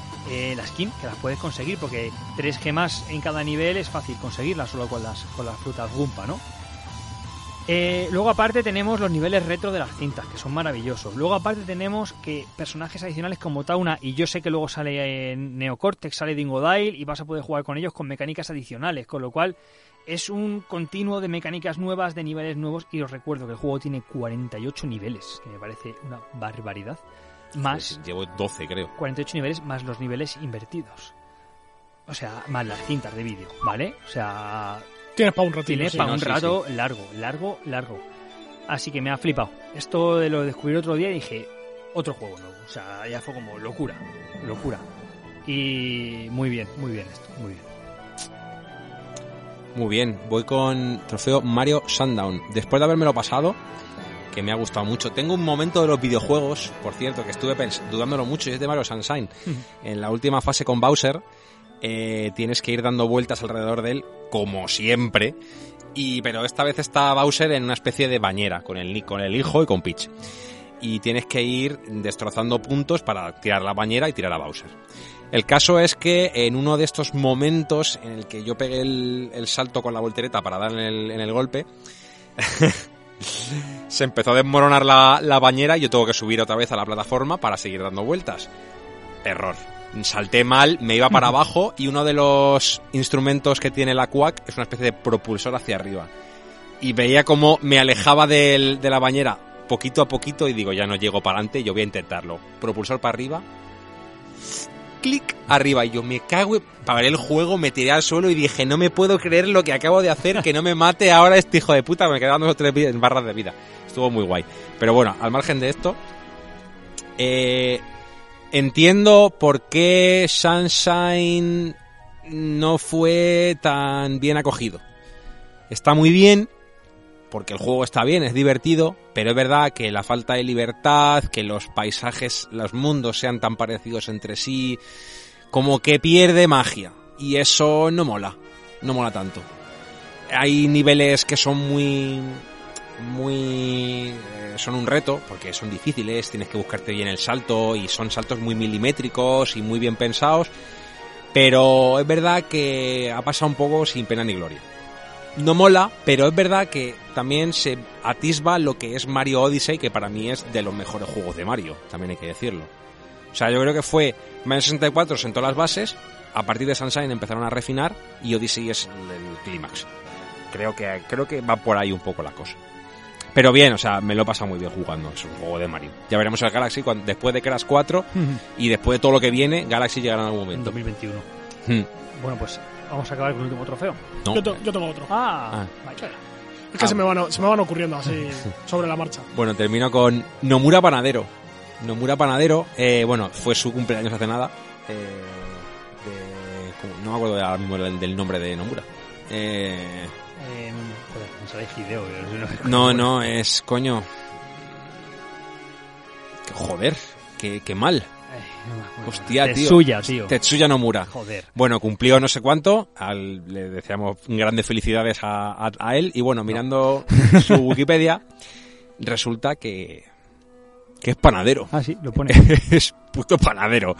No sé por qué me dio la risa floja y me estuve como la- toda la mañana riendo porque re- resulta que el creador de Kingdom Hearts y de todas esas movidas mentales es panadero. Ahora entiendo por qué tiene esas historias mentales y se hace X bollos de X sustancias. Yo ahí lo dejo. Yo ahí lo dejo. Panadero, tío. Panadero. Vamos. ¿Ves? O sea, tú te, te lo planteas y dices, joder, Tetsuya Nomura era panadero y ahora es uno de los grandes empresarios de, Square. de Square. Tú puedes ser lo que quieras, ¿sabes? Pues Oscar, acabamos con tu trofeo. Pues tengo trofeo armadura de placas completa. y es para Baldur's Gate 3. Ah, es verdad. Que no hemos hablado nada en el, en el podcast. Pero bueno, voy a aprovechar este trofeo para hablar un poquito. Y es que el juego ha salido ya en formato Early Access, porque no está terminado para nada, ¿vale? Y la gente está que se sube por las nubes con el juego en Early Access, ¿vale? Que no deja de ser una, una versión del juego que le faltan muchísimas cosas. El juego ahora mismo en Early Access solo tiene disponible el primer acto de tres que se supone que va a tener y son más o menos 25 horas de juego, ¿vale? El primer acto el primer acto. Alrededor de 25 horas de juego. Eh, teniendo en cuenta que ya solo en hacerte el personaje te puedes estar tranquilamente media hora o una hora, eh, telita. O sea, razas por doquier. Y aún así dicen que no están todas las que salen en el manual, o sea que faltan razas por meter. Eh, subrazas, clases, no sé qué, tiene un montonazo de cosas. Me hizo mucha gracia que tienes pues las típicas clases esta de draw, elfo tal, elfo cual, no sé qué, y luego tienes los semis. Y los semis es semi-draw, semi-elfo, semi-enano, semi no sé qué, semi tal, semi no sé cuál, y te cambia todo el sistema de... Cada, cada raza, por así decirlo, tiene una habilidad especial, menos los humanos, que los humanos su habilidad especial es que son buenos en todas las estadísticas. Luego cada raza tiene ciertas estadísticas que les puedes tú poner más o menos como quieras. Y está súper guapo el cacharro este para hacerte el personaje. Súper, súper chulo. Eh, tiene un montonazo de cosas para ser un early access. eh, salvo bugs obvios. eh, alguna traducción que falta. Algún. Pues por ejemplo, yo algo que he visto que destaca mucho es que cuando estás hablando con una persona. eh, te sale primero el subtítulo y tal, y el audio sale como dos o tres segundos atrasado. Que eso simplemente lo tienen que ajustar y ya está. Pues bugs de ese tipo, el juego está súper guapo. O sea, súper guapo. Ahora mismo en Steam tiene alrededor de 11.000 reseñas positivas, siendo un early access. Y en Metacritic no os puedo decir porque no dejan poner reseñas hasta que sale el juego. Lo quitaron ¿Vale? eso, para que Mm. la gente hiciese el gilipollas, sí. De todas formas, eh, el 84% de las reseñas en Steam son positivas. O muy positivas. O sea, telita. Visualmente el juego, espectacular. Espectacular. Los mapas petados de cosas por todos lados, un montón de detalles, un montonazo de detalles, un montón de formas de hacer las cosas. Otra cosa buena que le han metido, integración con Twitch. Oh, Mm. Entonces. ¿qué, qué significa esto de la integración con Twitch? Cuando tú estás viendo a un streamer, a un streamer que está jugando, cuando el streamer llega a un diálogo, a ti te salen en la pantalla varios botones para que tú digas, pues me, yo le daría esta opción del diálogo, ¿vale? Y al propio streamer, en el diálogo le salen unas barritas que van moviéndose en función Ah, de del la- porcentaje de gente que le da esa, a esa opción de diálogo. Entonces, claro, así es mucho más interactivo entre la persona que está jugando y la gente que le está viendo jugar. Qué guay. Y está muy chulo. Eh, he visto la misma escena, por así decirlo, de- en varias personas y cambia mucho. Cambia mucho. Hay un momento que hay un bicho de estos que están en el cerebro de un pavo Los azota- los azotamentes esos, un, ¿no? un azotamentes, pero uno pequeñito. Y le. Y tienes varias opciones de si le quieres salvar, si le quieres matar o qué quieres hacer con él. Eh, claro, uno intenta salvarle y no lo consigue, se vuelve malo y lo tiene que matar. Y otro intenta salvarlo, consigue salvarlo y el bicho va con él el resto del mapa haciendo cosas y le va diciendo cosas, tiene más interacciones y demás. El juego está muy chulo, tío. Para ser un early access, está muy, muy chulo. Pues ahí estaremos pendientes. Se parece tela. muchísimo a Dungeons and Dragons como tal, ¿eh? Pusieron un sí, la, idea. Muchísimo. a, a Dungeons and Dragons porque querían cata- quitar el catálogo de razas porque resultaba ofensivo. Ah. Y dijo Dungeons and Dragons, no. Y sí, es un Baldur's Gate. O sea, es un Baldur's Gate, con todas las palabras. Por eso lo del trofeo armadura de plata completa, porque en los trailers salía el señor este del Arian Studios co- haciendo el capullo con una armadura completa de placa y muchos comentarios que he visto por ahí en Twitter y tal de Peña diciéndoselo en plan de sí, quiero que mi Baldur's Gate lo haga un tío con una armadura de placas y quiero que mi Baldur's Gate 4 lo haga el mismo tío con la armadura de placas. Y ya esto con un Early Access, ¿eh? Genial. Muy bien, chicos, pues aquí llegamos al final de- del episodio 5 de Cuatro. la 4 de la tercera temporada. La semana que viene más. Yes. Y mejor. Esperemos. Así que nada, hasta la semana que viene. Adiós. luego.